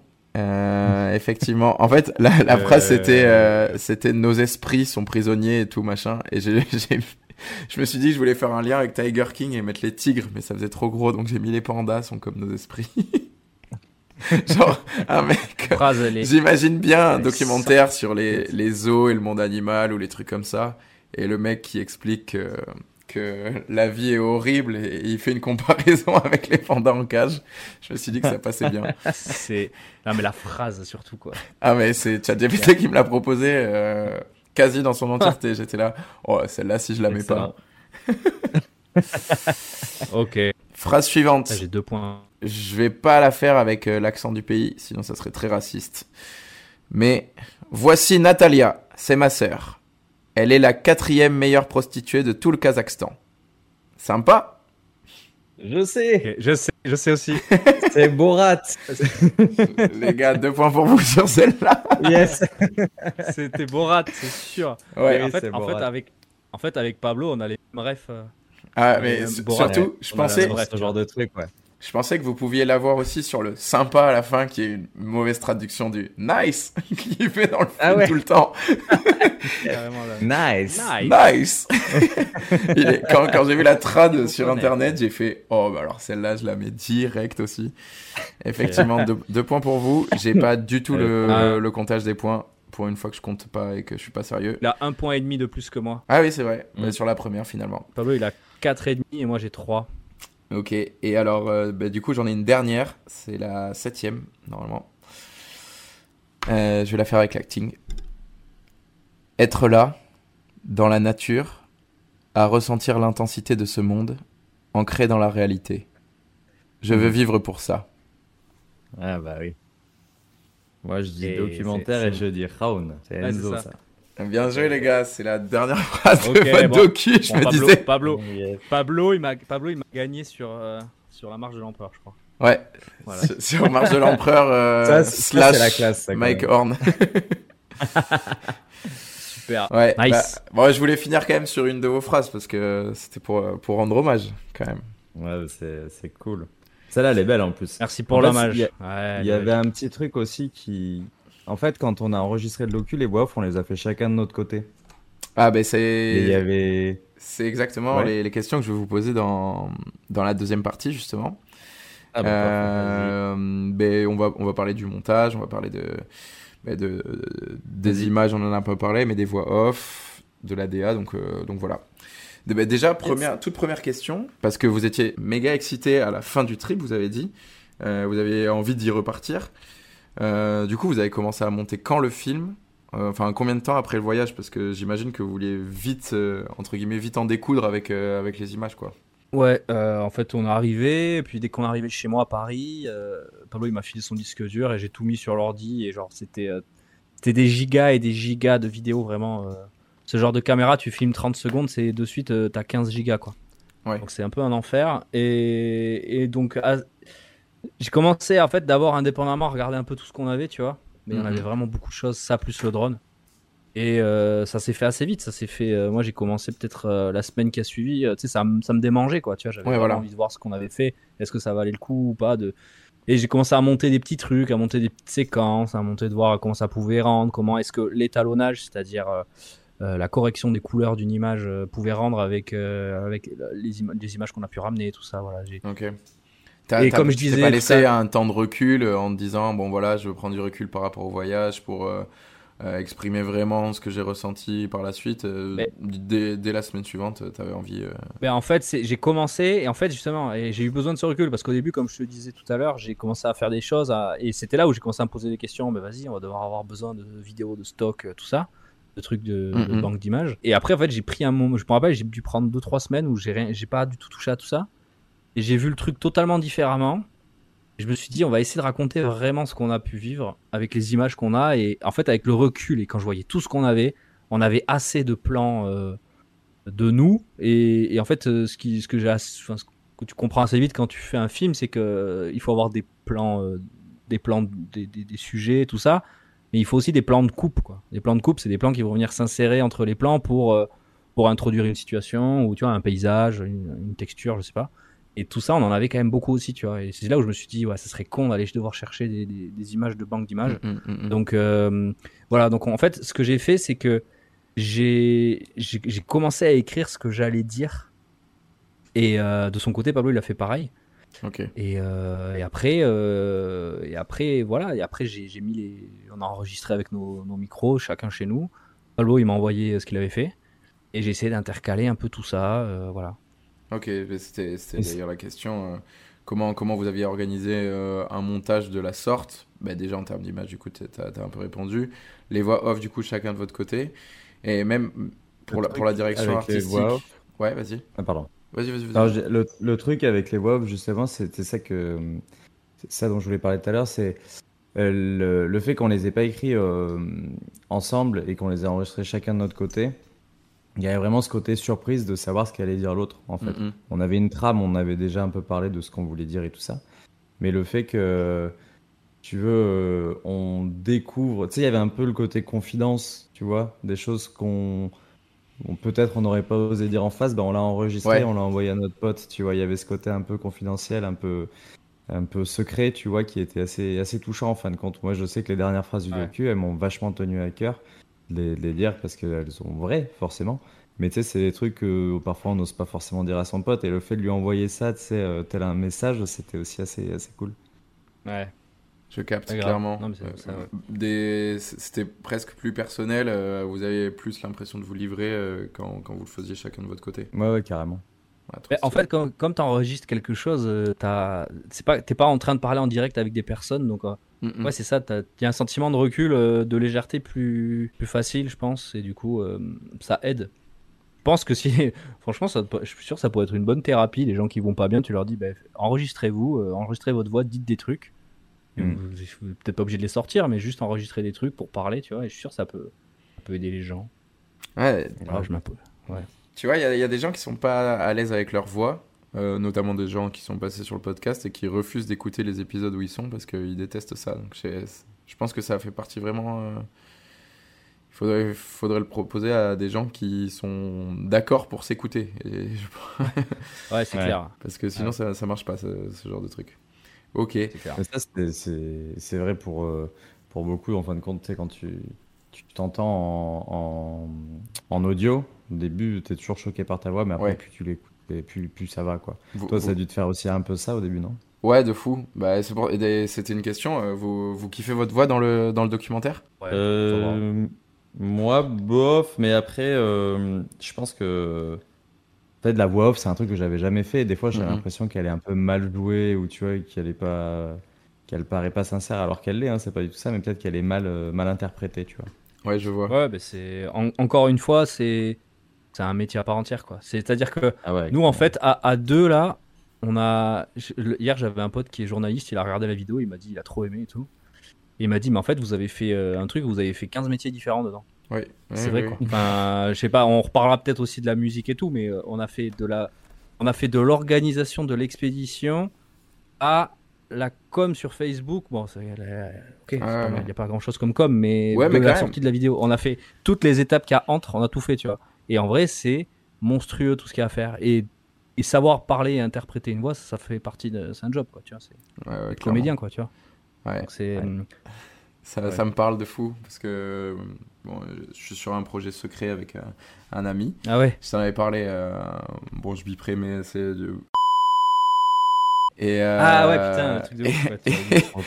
Et on est, on est à deux dessus, alors que clairement, en fait, euh, on essaye de mettre en place des trucs qui demandent peut-être euh, 150 personnes, et on est méga en retard. On, on a mis grave Ouais. en pause ce projet parce que je sais même pas si ça verra Ouais. le jour un jour. Euh, un jour, le jour Mais un jour. déjà, le, Ouais, c'est C'est- c'est- déjà se lancer mais déjà de se lancer et de faire des trucs créatifs comme on disait au début c'est hyper euh, rien que ça en fait le procédé Mhm. de création c'est le toute façon c'est le moment le plus le plus kiffant tu vois et Ah, mais on kiffe, hein. Dès qu'on on fait des réunions et tout, enfin. mais ouais mec c'est trop bien Trop mais c'est ça qui est bien en fait c'est ce qui est bien et même on en a parlé on, en- on en parlait avec Pablo en fait ce qui est trop excitant c'est quand tu fondes un projet et que tu commences à le créer et je pense que le moment où le projet il est terminé et t'as déjà la tête ailleurs en fait au final Ouais. tu vois Enfin, tu, je- tu te dis c'est quoi la suite? Exactement. Ouais, c'est ça en fait c'est ça la suite c'est quoi la suite tu vois Ok. On a toujours besoin d'avoir un truc sur lequel rebondir derrière euh, re- pour revivre un peu cette, euh, cette espèce d'effervescence du moment quand tu crées quelque chose. C'est ça qui est Ah hyper ouais. cool. Et Ouais, juste- grave Justement, en termes de, de création, du coup, parce que vous avez filmé, entre guillemets, ensemble sur le voyage, mais après, la direction artistique et les décisions, euh, parce que vous êtes en... Après avoir envoyé la voix off, le- toi, tu avais fait quand même quelques montages, mais dans la finalité, comment, comment vous vous êtes mis d'accord sur, bon, ben là, on met, on met ça, est-ce que là, enfin, c'est stupide, mais est-ce que là, ben, on, va on va cut euh, une seconde avant pour en fait mettre euh, telle... euh, telle autre image et faire euh, telle, telle transition euh, dans les images et dans le son ou est-ce que, est-ce que ça vous en avez discuté ou pour le coup euh, c'était vraiment toi Enzo qui, qui a géré euh, de ton côté parce Ben, que on c'était- a en fait ce que je faisais c'est que je montais des petites séquences et j'envoyais à Pablo et Pablo lui me disait ce qui allait pas. Et après, je reprenais et je faisais des, je faisais des trucs comme ça. J'ai aussi envoyé à, une amie de, une amie d'Ophélie, euh, ma copine, qui est entre guillemets monteuse euh, à Net, enfin, pour Netflix, mais genre en Espagne, et je lui ai envoyé et elle m'a, elle m'a fait pas mal de retours, tu vois. Ok. Et après, euh, Et elle t'a un- pris tous tes rushs, elle a fait un docu sur Netflix. T'as dit quoi? Et elle t'a pris tous tes rushs et elle t'a fait un docu sur Netflix. Voilà, nickel. Ça serait marrant Ça. qu'un jour on revoit nos rushs dans un des documents. Dans un- ça. En fait, vous êtes devenu une banque d'images. À vous aussi. Exactement. J'étais en train de me dire, Et- et mini ouais, parenthèse. donc, euh, Ah pardon, vas-y. vas-y. Ouais. Non, mini parenthèse. Depuis tout à l'heure, je sais pas pourquoi je dis stock option pour euh, les banques d'images en anglais, alors Ouais, que stock option, ça ne veut pas du tout dire Ça ça. ça ne veut pas ouais, du tout banque dire ça. d'images, dans la bourse, Mais Oui, oui, oui, c'est clairement dans la finance. Ouais, ouais, grave. Je sais pas pourquoi j'ai ce Et- terme, mais euh, il me paraissait logique à utiliser dans ce moment-là. Et je m'en suis rendu compte là, à l'instant où j'allais redire ça, et j'ai fait. Pas, Stock pas du tout. Ben, non. Ah, pardon, je t'ai bref, coupé. on a, on a le, on a le, mais euh, en gros, euh, ouais, c'était ça. Et puis après, c'est, avec la, la, la, la musique, tu vois. La musique, c'est aussi un fil directeur. euh, parce qu'aussi, c'est différent quand tu montes un film. Généralement, les, tu vois, les films que tu vas voir au cinéma, les, les, les films sont d'abord montés avant qu'il y ait la moindre musique. Et c'est plutôt Mm, mm. l'inverse. C'est plutôt le compositeur qui va, qui va, qui va foutre une musique par dessus. Là, c'était plutôt l'inverse. On avait des, des musiques. Euh, et puis c'était essayer de faire coller des plans dessus et voilà et puis après c'est de faire un rythme général de tout le film quoi. Vu que c'est hyper compliqué de, si tu veux, de, tu peux pas monter à deux. Oui, bah oui. Il y a Ouais, c'est forcément un qui doit avoir le projet. Et donc, quand on est parti, euh, Enzo a pris en main l'intégralité du truc. Et euh, d'ailleurs, c'est trop bien parce que je pense qu'il a tellement mieux monté que moi. Et euh, On n'en sait rien ça. Ouais, mais moi je le sais. Tu sortiras ta Faudrait version une- comme faudrait- d'ici, Il comme faudrait que tu DC fasses Comics. une, une- faudrait que tu fasses un director's cut euh, Pablo euh, spécial euh, C'est ça. une, une version Avec alternative. Que les, que les, euh, les bloopers, tu sais, que les. Avec, avec que des, des vieux sons derrière, tu sais, genre les Exactement, vidéos gags. Et du coup, ouais, mais en fin de compte, ça a été assez fluide parce qu'il, il- enfin, ouais, c'est ça en fait. On, il faisait des premières euh, prods, euh, il me les envoyait, on les validait. euh. À un moment, je suis monté sur Paris aussi pour qu'on voit des, des derniers Ouais. trucs finaux. euh, les- tu vois, les transitions, les machins, les trucs, Mm. Pour, euh, pour qu'on soit raccord. Et du début à la fin, en fin de compte, on était euh, sur la même longueur d'onde. Vu qu'on se connaît hyper bien, qu'on a les mêmes goûts et que bah, on aime les mêmes choses, bah, forcément, ça allait dans le bon sens. Quoi. Et petite dédicace aussi à toutes les incrustes textes qui sont de mon, euh, mon pote euh, Valentin Bonnet, qui est du coup Ok. crédité euh, aussi sur le truc. Et voilà. À la fin. Ouais. Ok, ok. C'est lui qui a fait euh, les différentes parties quand tu parles d'un Ouais. texte. Ok. Tous les chapitres, les incrustes de texte et tout ça, ouais. La- les cartes. Ah oui, Les oui, cartes oui, aussi, oui. Ok. Ah, stylé. Pour, euh, pour revenir du coup à la musique, vous aviez, vous aviez dit tout à l'heure que euh, c'était vous qui étiez à l'origine de plusieurs parties de la musique. Euh, ça, pareil, comment ça s'est passé? Est-ce qu'il y en a un qui a décidé de, de se lancer dans la musique? Enfin, question bizarre. Vous faites de la musique Euh, Est-ce qu'il y en a un qui a dit bon ben je prends le lead sur ça aussi, pareil comme pour le montage, ou vous avez composé ensemble? En fait, là, ça a été assez fluide. On est, euh, on est euh, parti pendant trois jours chez un de nos meilleurs potes euh, qui a un gros stud euh, sur Osgore. Ok. Et euh, on a passé trois jours en fait à écrire des thèmes de, de musique, de scoring. Et, euh, et ça s'est fait en fait bah, tous ensemble. Au contraire justement du, euh, du montage qui a été plutôt du côté d'Enzo. Là c'était vraiment, euh, on s'est mis à trois, on s'est foutu derrière les machines, on a balancé des sons, des machins, des loops, des trucs. Et, euh, et on a réussi en trois jours à sortir les trois thèmes principaux du, euh, du film, qui sont euh, aussi dans l'univers qu'on kiffe, tu vois, les- des, des sonorités de Hans Mhm. Zimmer à la, à la Blade Runner, à la Interstellar, c'est des, des sons de synthé un petit peu, un petit peu aérien, ambiant et tout ça.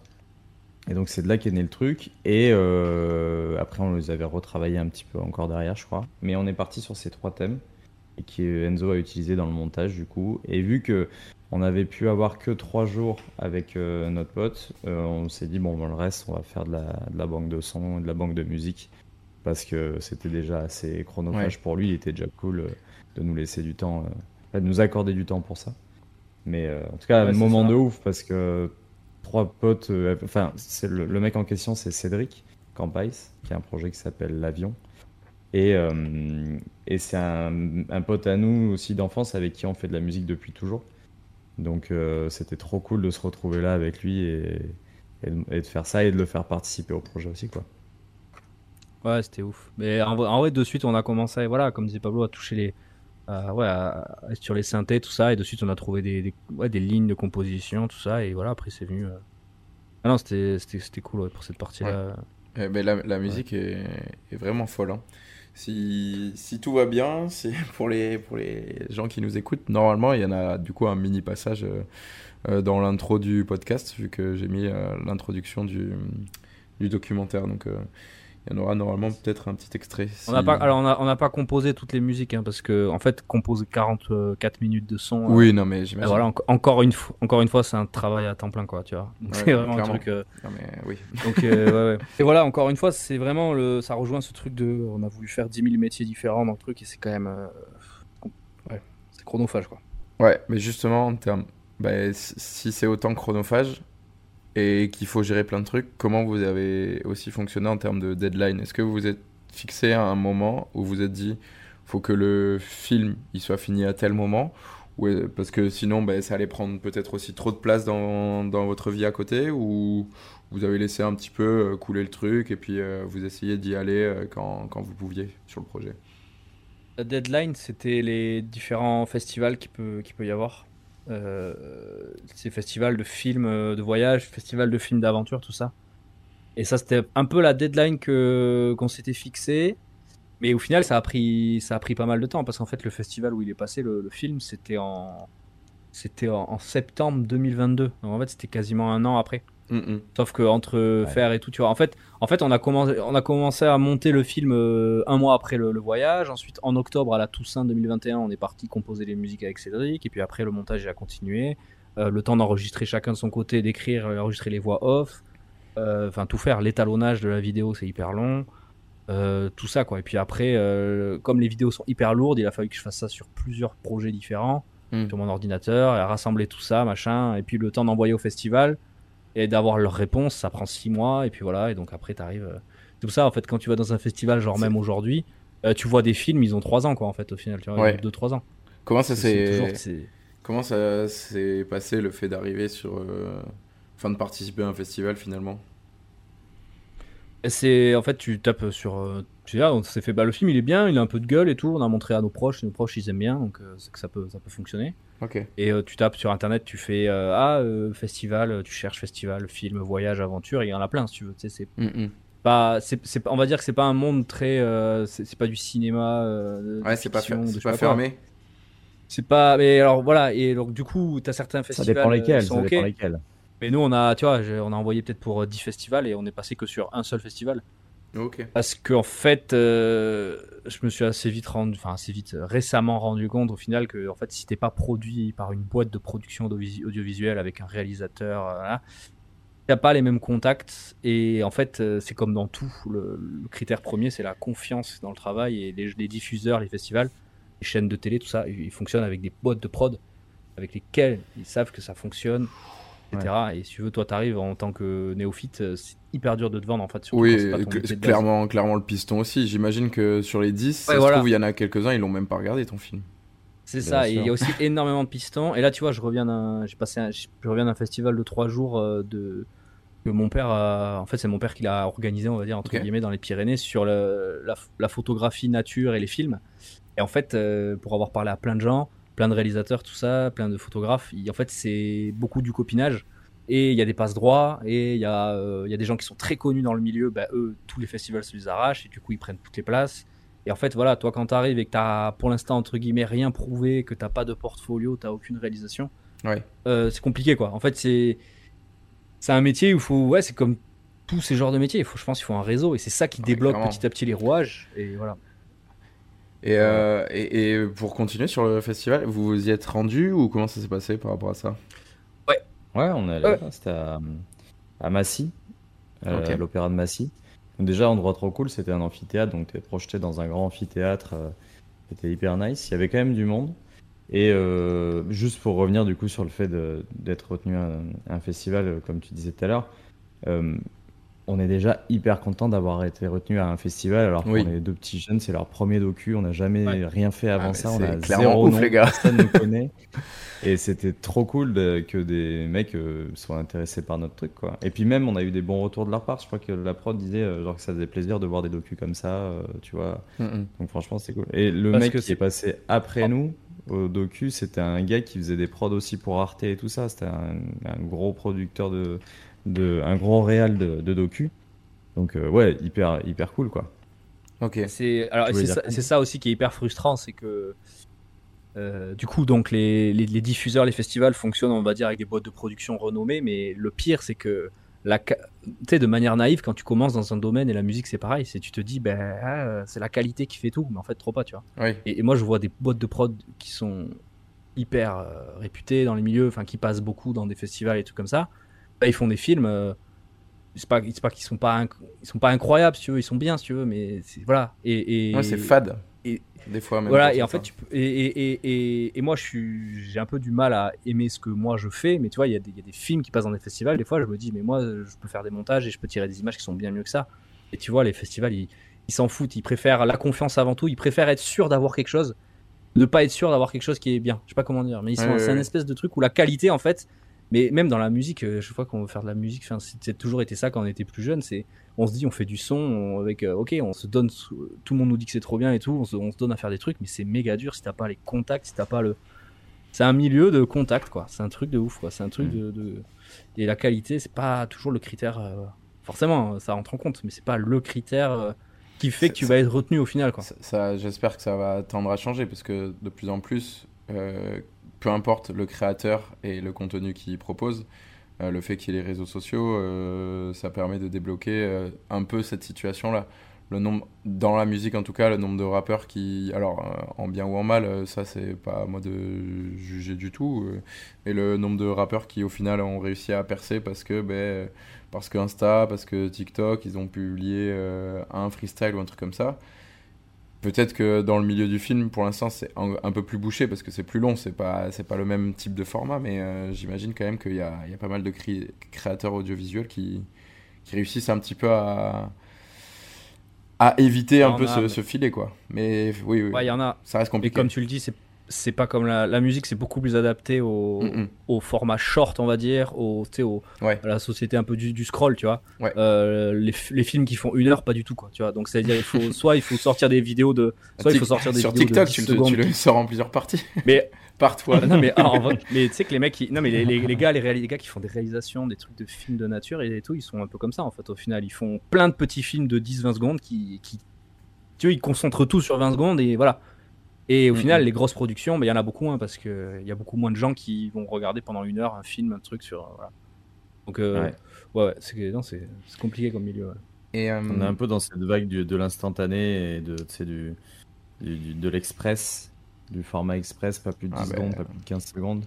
Et tu vois, sur des formats de documentaires où tu as, envie de prendre le temps de, tu vois, de mettre en place des situations et de présenter euh, ça- ton ça- environnement, enfin, c'est pas compatible. Ça, ça peut pas marcher sur votre euh, documentaire en plus, où euh, Ouais. le but c'est aussi de ressentir un petit peu le, euh, le, le vide qui vous entoure sur votre périple, où il y a Ouais. des moments où, enfin, limite c'est important que ça prenne le temps.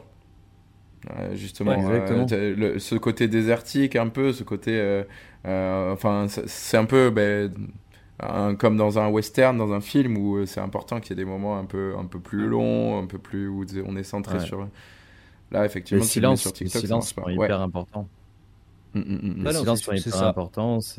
exactement. C'est ça. C'est pour, c'est pour ça qu'au final, c'est c'est plus rentable sur les réseaux actuellement de faire de la photo que de la vidéo, quoi. En vrai. Ouais. Mais bon. Ah, ça, ça. ça dépend ce que tu fais comme vidéo, quoi. C'est toujours pareil. Aujourd'hui, les formats Ouais, les plus, voilà. plus légers, c'est la vidéo, mais il faut que ce soit de la vidéo hyper courte. Oui, voilà. je, dis pas- pas que je dis pas que c'est mal, c'est juste un autre format, quoi, qui est, Oui. qui est Quand je dis de la vidéo, je parle euh, du film, pardon, bah, du cinéma, quoi. Tu vois, Oui. genre du, du film, Ouais. du long métrage, voilà. Et c'est- c'est vrai.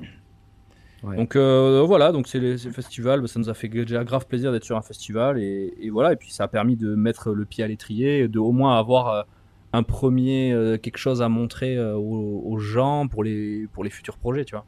Ouais. C'est ça le, les trucs. Ah, en tout cas, très stylé. Mais tu m'avais dit, c'est parce que vous étiez euh,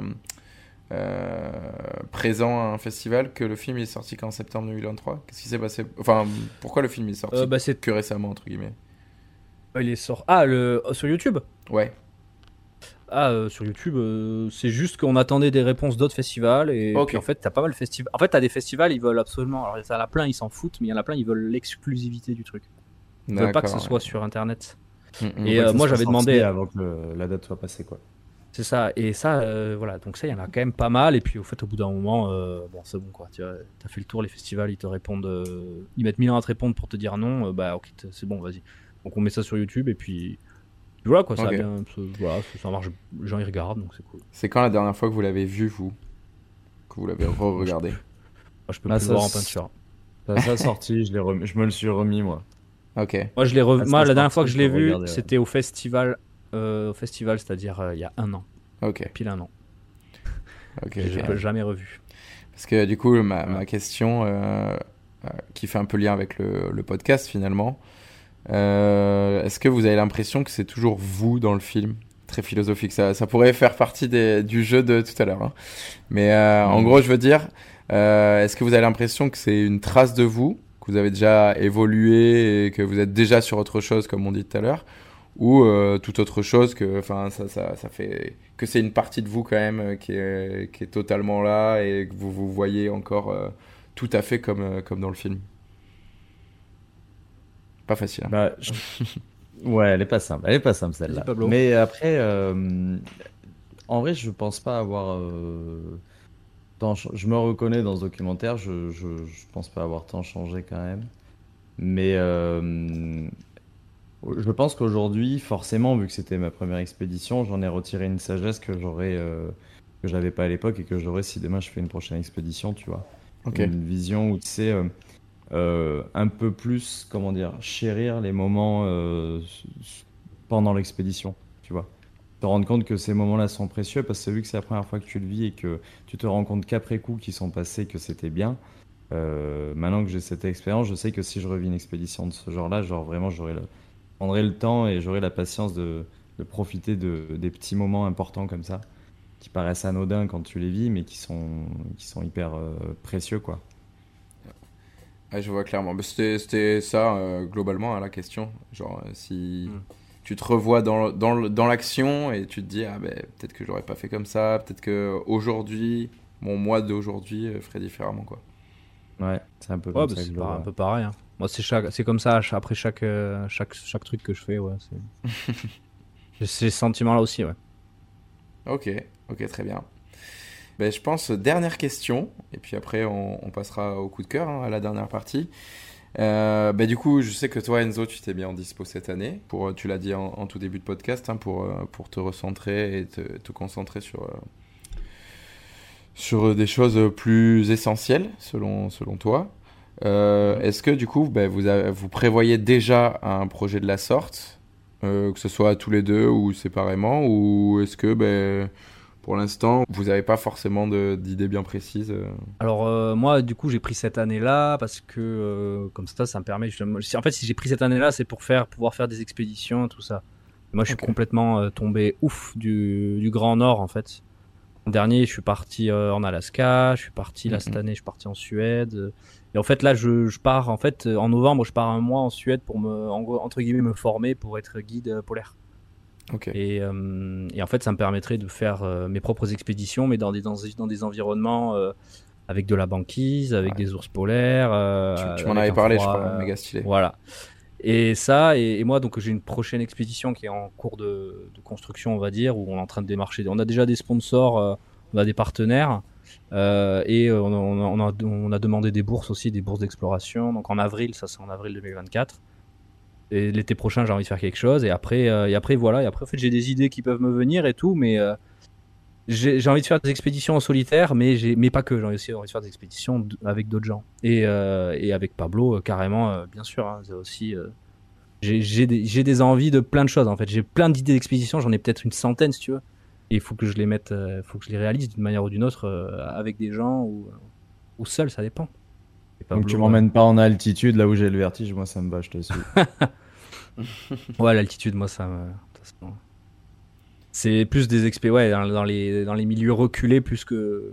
À un moment donné, l'altitude, ça m'a ça m'attirait, mais quand je vois les tournures que ça prend, le, le, le tourisme euh, dans l'Himalaya, tout ça, ça m'intéresse pas du tout. C'est pas. Enfin, ouais. Mais euh, voilà, moi, c'est vraiment plus les, les milieux du Grand Nord ou même les déserts, tu vois. Ça, je sais pas, il y a quelque chose, de, je trouve. de- Poétique. C'était euh, Ouais, Sylvain, Tesson qui disait que l'alpiniste, il a le vertige euh, vertical et euh, le coureur des steppes, il a le vertige euh, horizontal. Je crois qu'il disait un truc comme ça. C'est un peu cette chose-là, moi, plutôt. La classe. Voilà. Très bien. Très bien, très Le bien. mec qui conclut sur une citation de Et- Sylvain Tesson, c'est incroyable. Je J'hésite même à mettre un son sur, euh, sur la fin. Mais ouais, pour faire écho à ce que dit Enzo, en fin de compte, c'est euh, moi aussi hyper chaud de repartir, euh, de repartir en expé et, et notamment avec lui. Bah, en plus, c'est assez sécurisant de partir avec un mec comme lui parce que il a de l'expérience. tu trouves Bah oui, marrant parce que. Ouais, mais parce que tu sais, c'est vraiment juste une histoire d'impression qu'on donne aux autres, je pense, tu vois, parce que. Ouais, peut-être. Même moi, là, je pars, en je, je pars en avril avec un gars qui est soi-disant, enfin, qui, qui est vraiment, qui, est un- qui est vraiment bon, tu vois.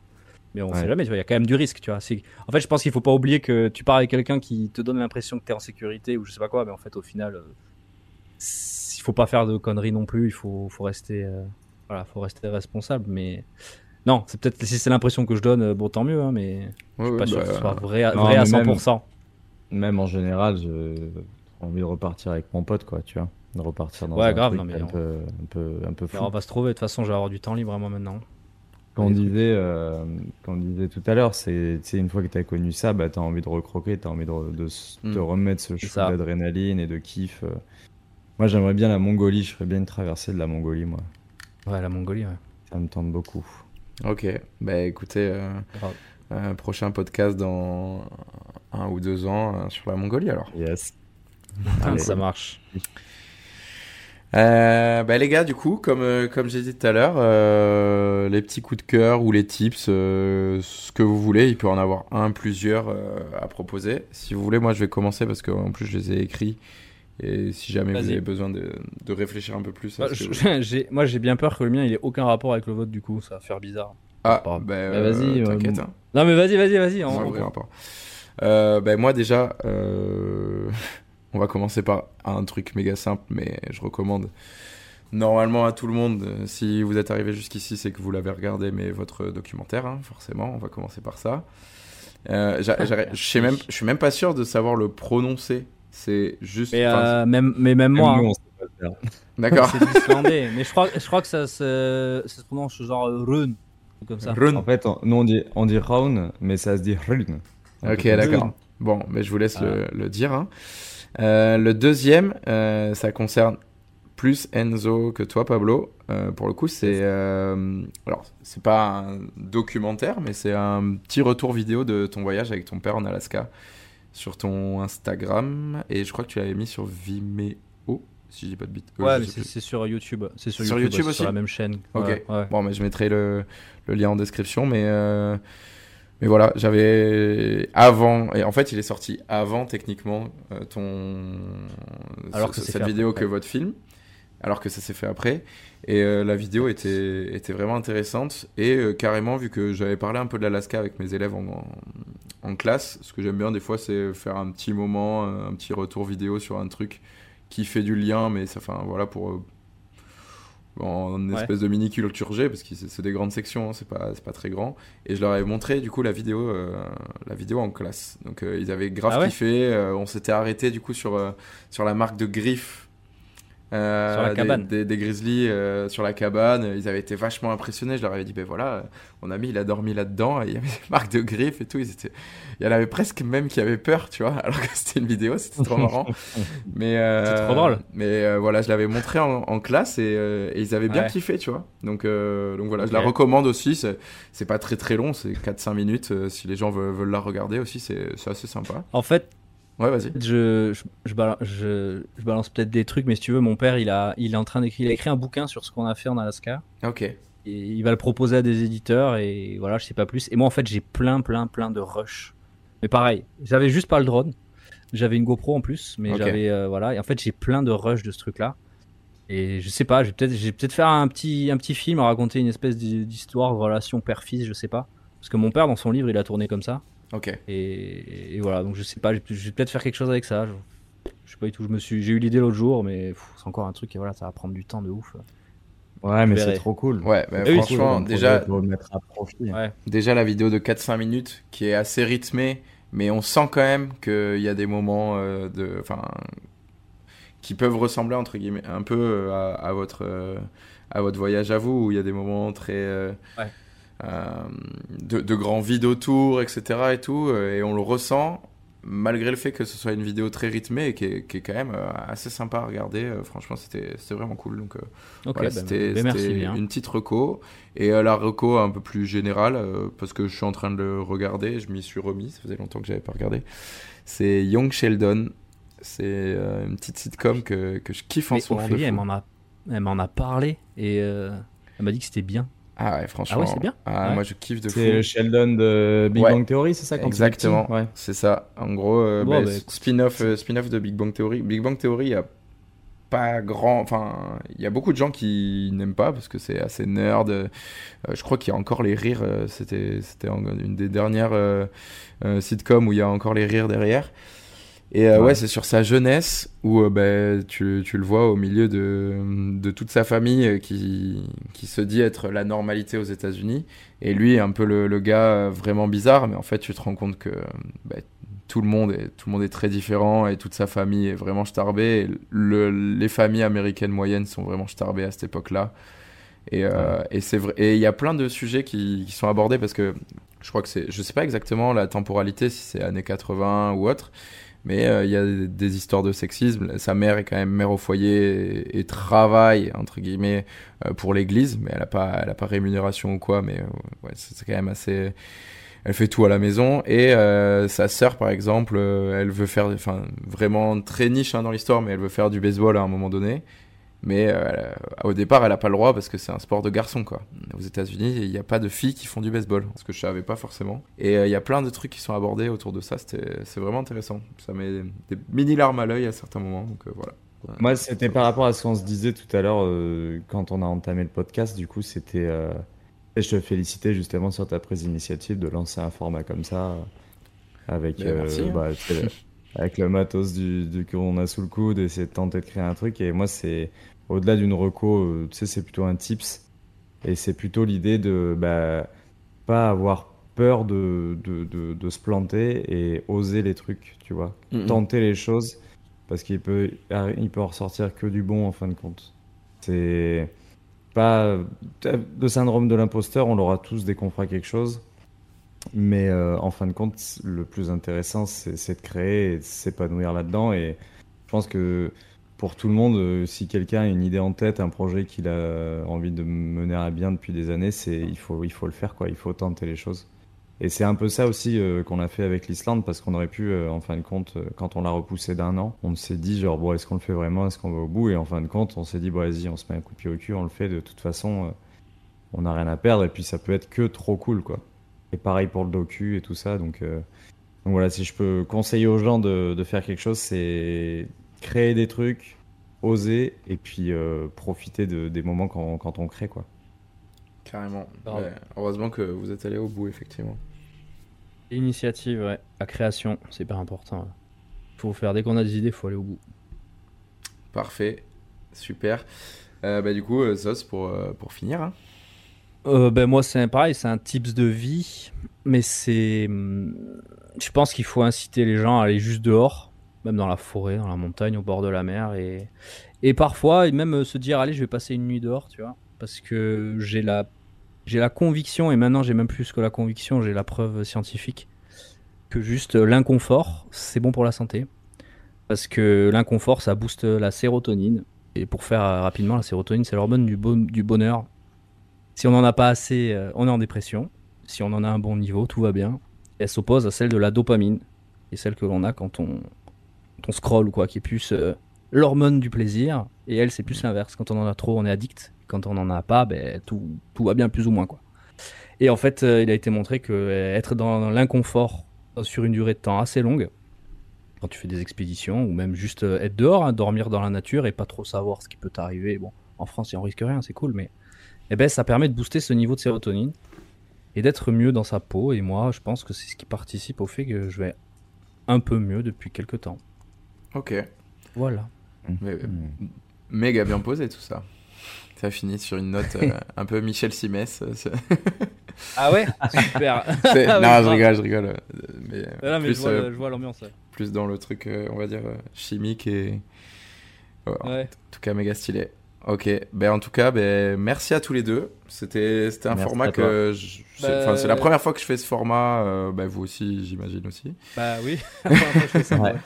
Et, euh, et c'était vraiment stylé. Je verrai si d'autres fois. Après, je, je vais pas vous mentir, j'ai pas 2000 amis qui font des films, mais, Yes. mais peut-être que, que je repartirai des fois sur, euh, sur un format comme ça, euh, sur, euh, même si ça n'a pas été filmé, peut-être sur le, le, le voyage de quelqu'un ou sur euh, l'expérience de quelqu'un, parce que, parce que je trouvais ça euh, Cool. vraiment cool à faire. Euh, vraiment pour grave cool. ouais. terminer, est-ce que vous avez un message à votre vous du futur pour dans 5 ans ou pas du tout? C'est vraiment euh, en option, c'est vous qui voyez. Euh, Pablo ouais, moi je pense que bah t'inquiète pas, ça, ça va bien se passer. euh, tout ce qui, tout ce que tu lances actuellement, euh, même si ça va pas au bout, au moins il y aura une, une finalité, ça aura, ça t'aura quand même apporté quelque chose d'une façon ou d'une autre. Et toi Enzo Euh, bah moi, c'est un peu dans le même esprit, mais genre, euh, t'as bien fait de pas lâcher, un truc comme ça. Je sais pas. Ouais, c'est un peu dans le même esprit, hein, au final. Ok, C'est ça. bon, ben merci à tous les deux et puis, euh, et puis à bientôt. Merci à toi pour l'invitation, c'est trop cool en tout cas. Ouais, c'était trop cool, c'était super de parler Yes. comme ça, de pouvoir s'ouvrir. Allez, super. Merci. bisous. Bisous. Ciao. Salut mec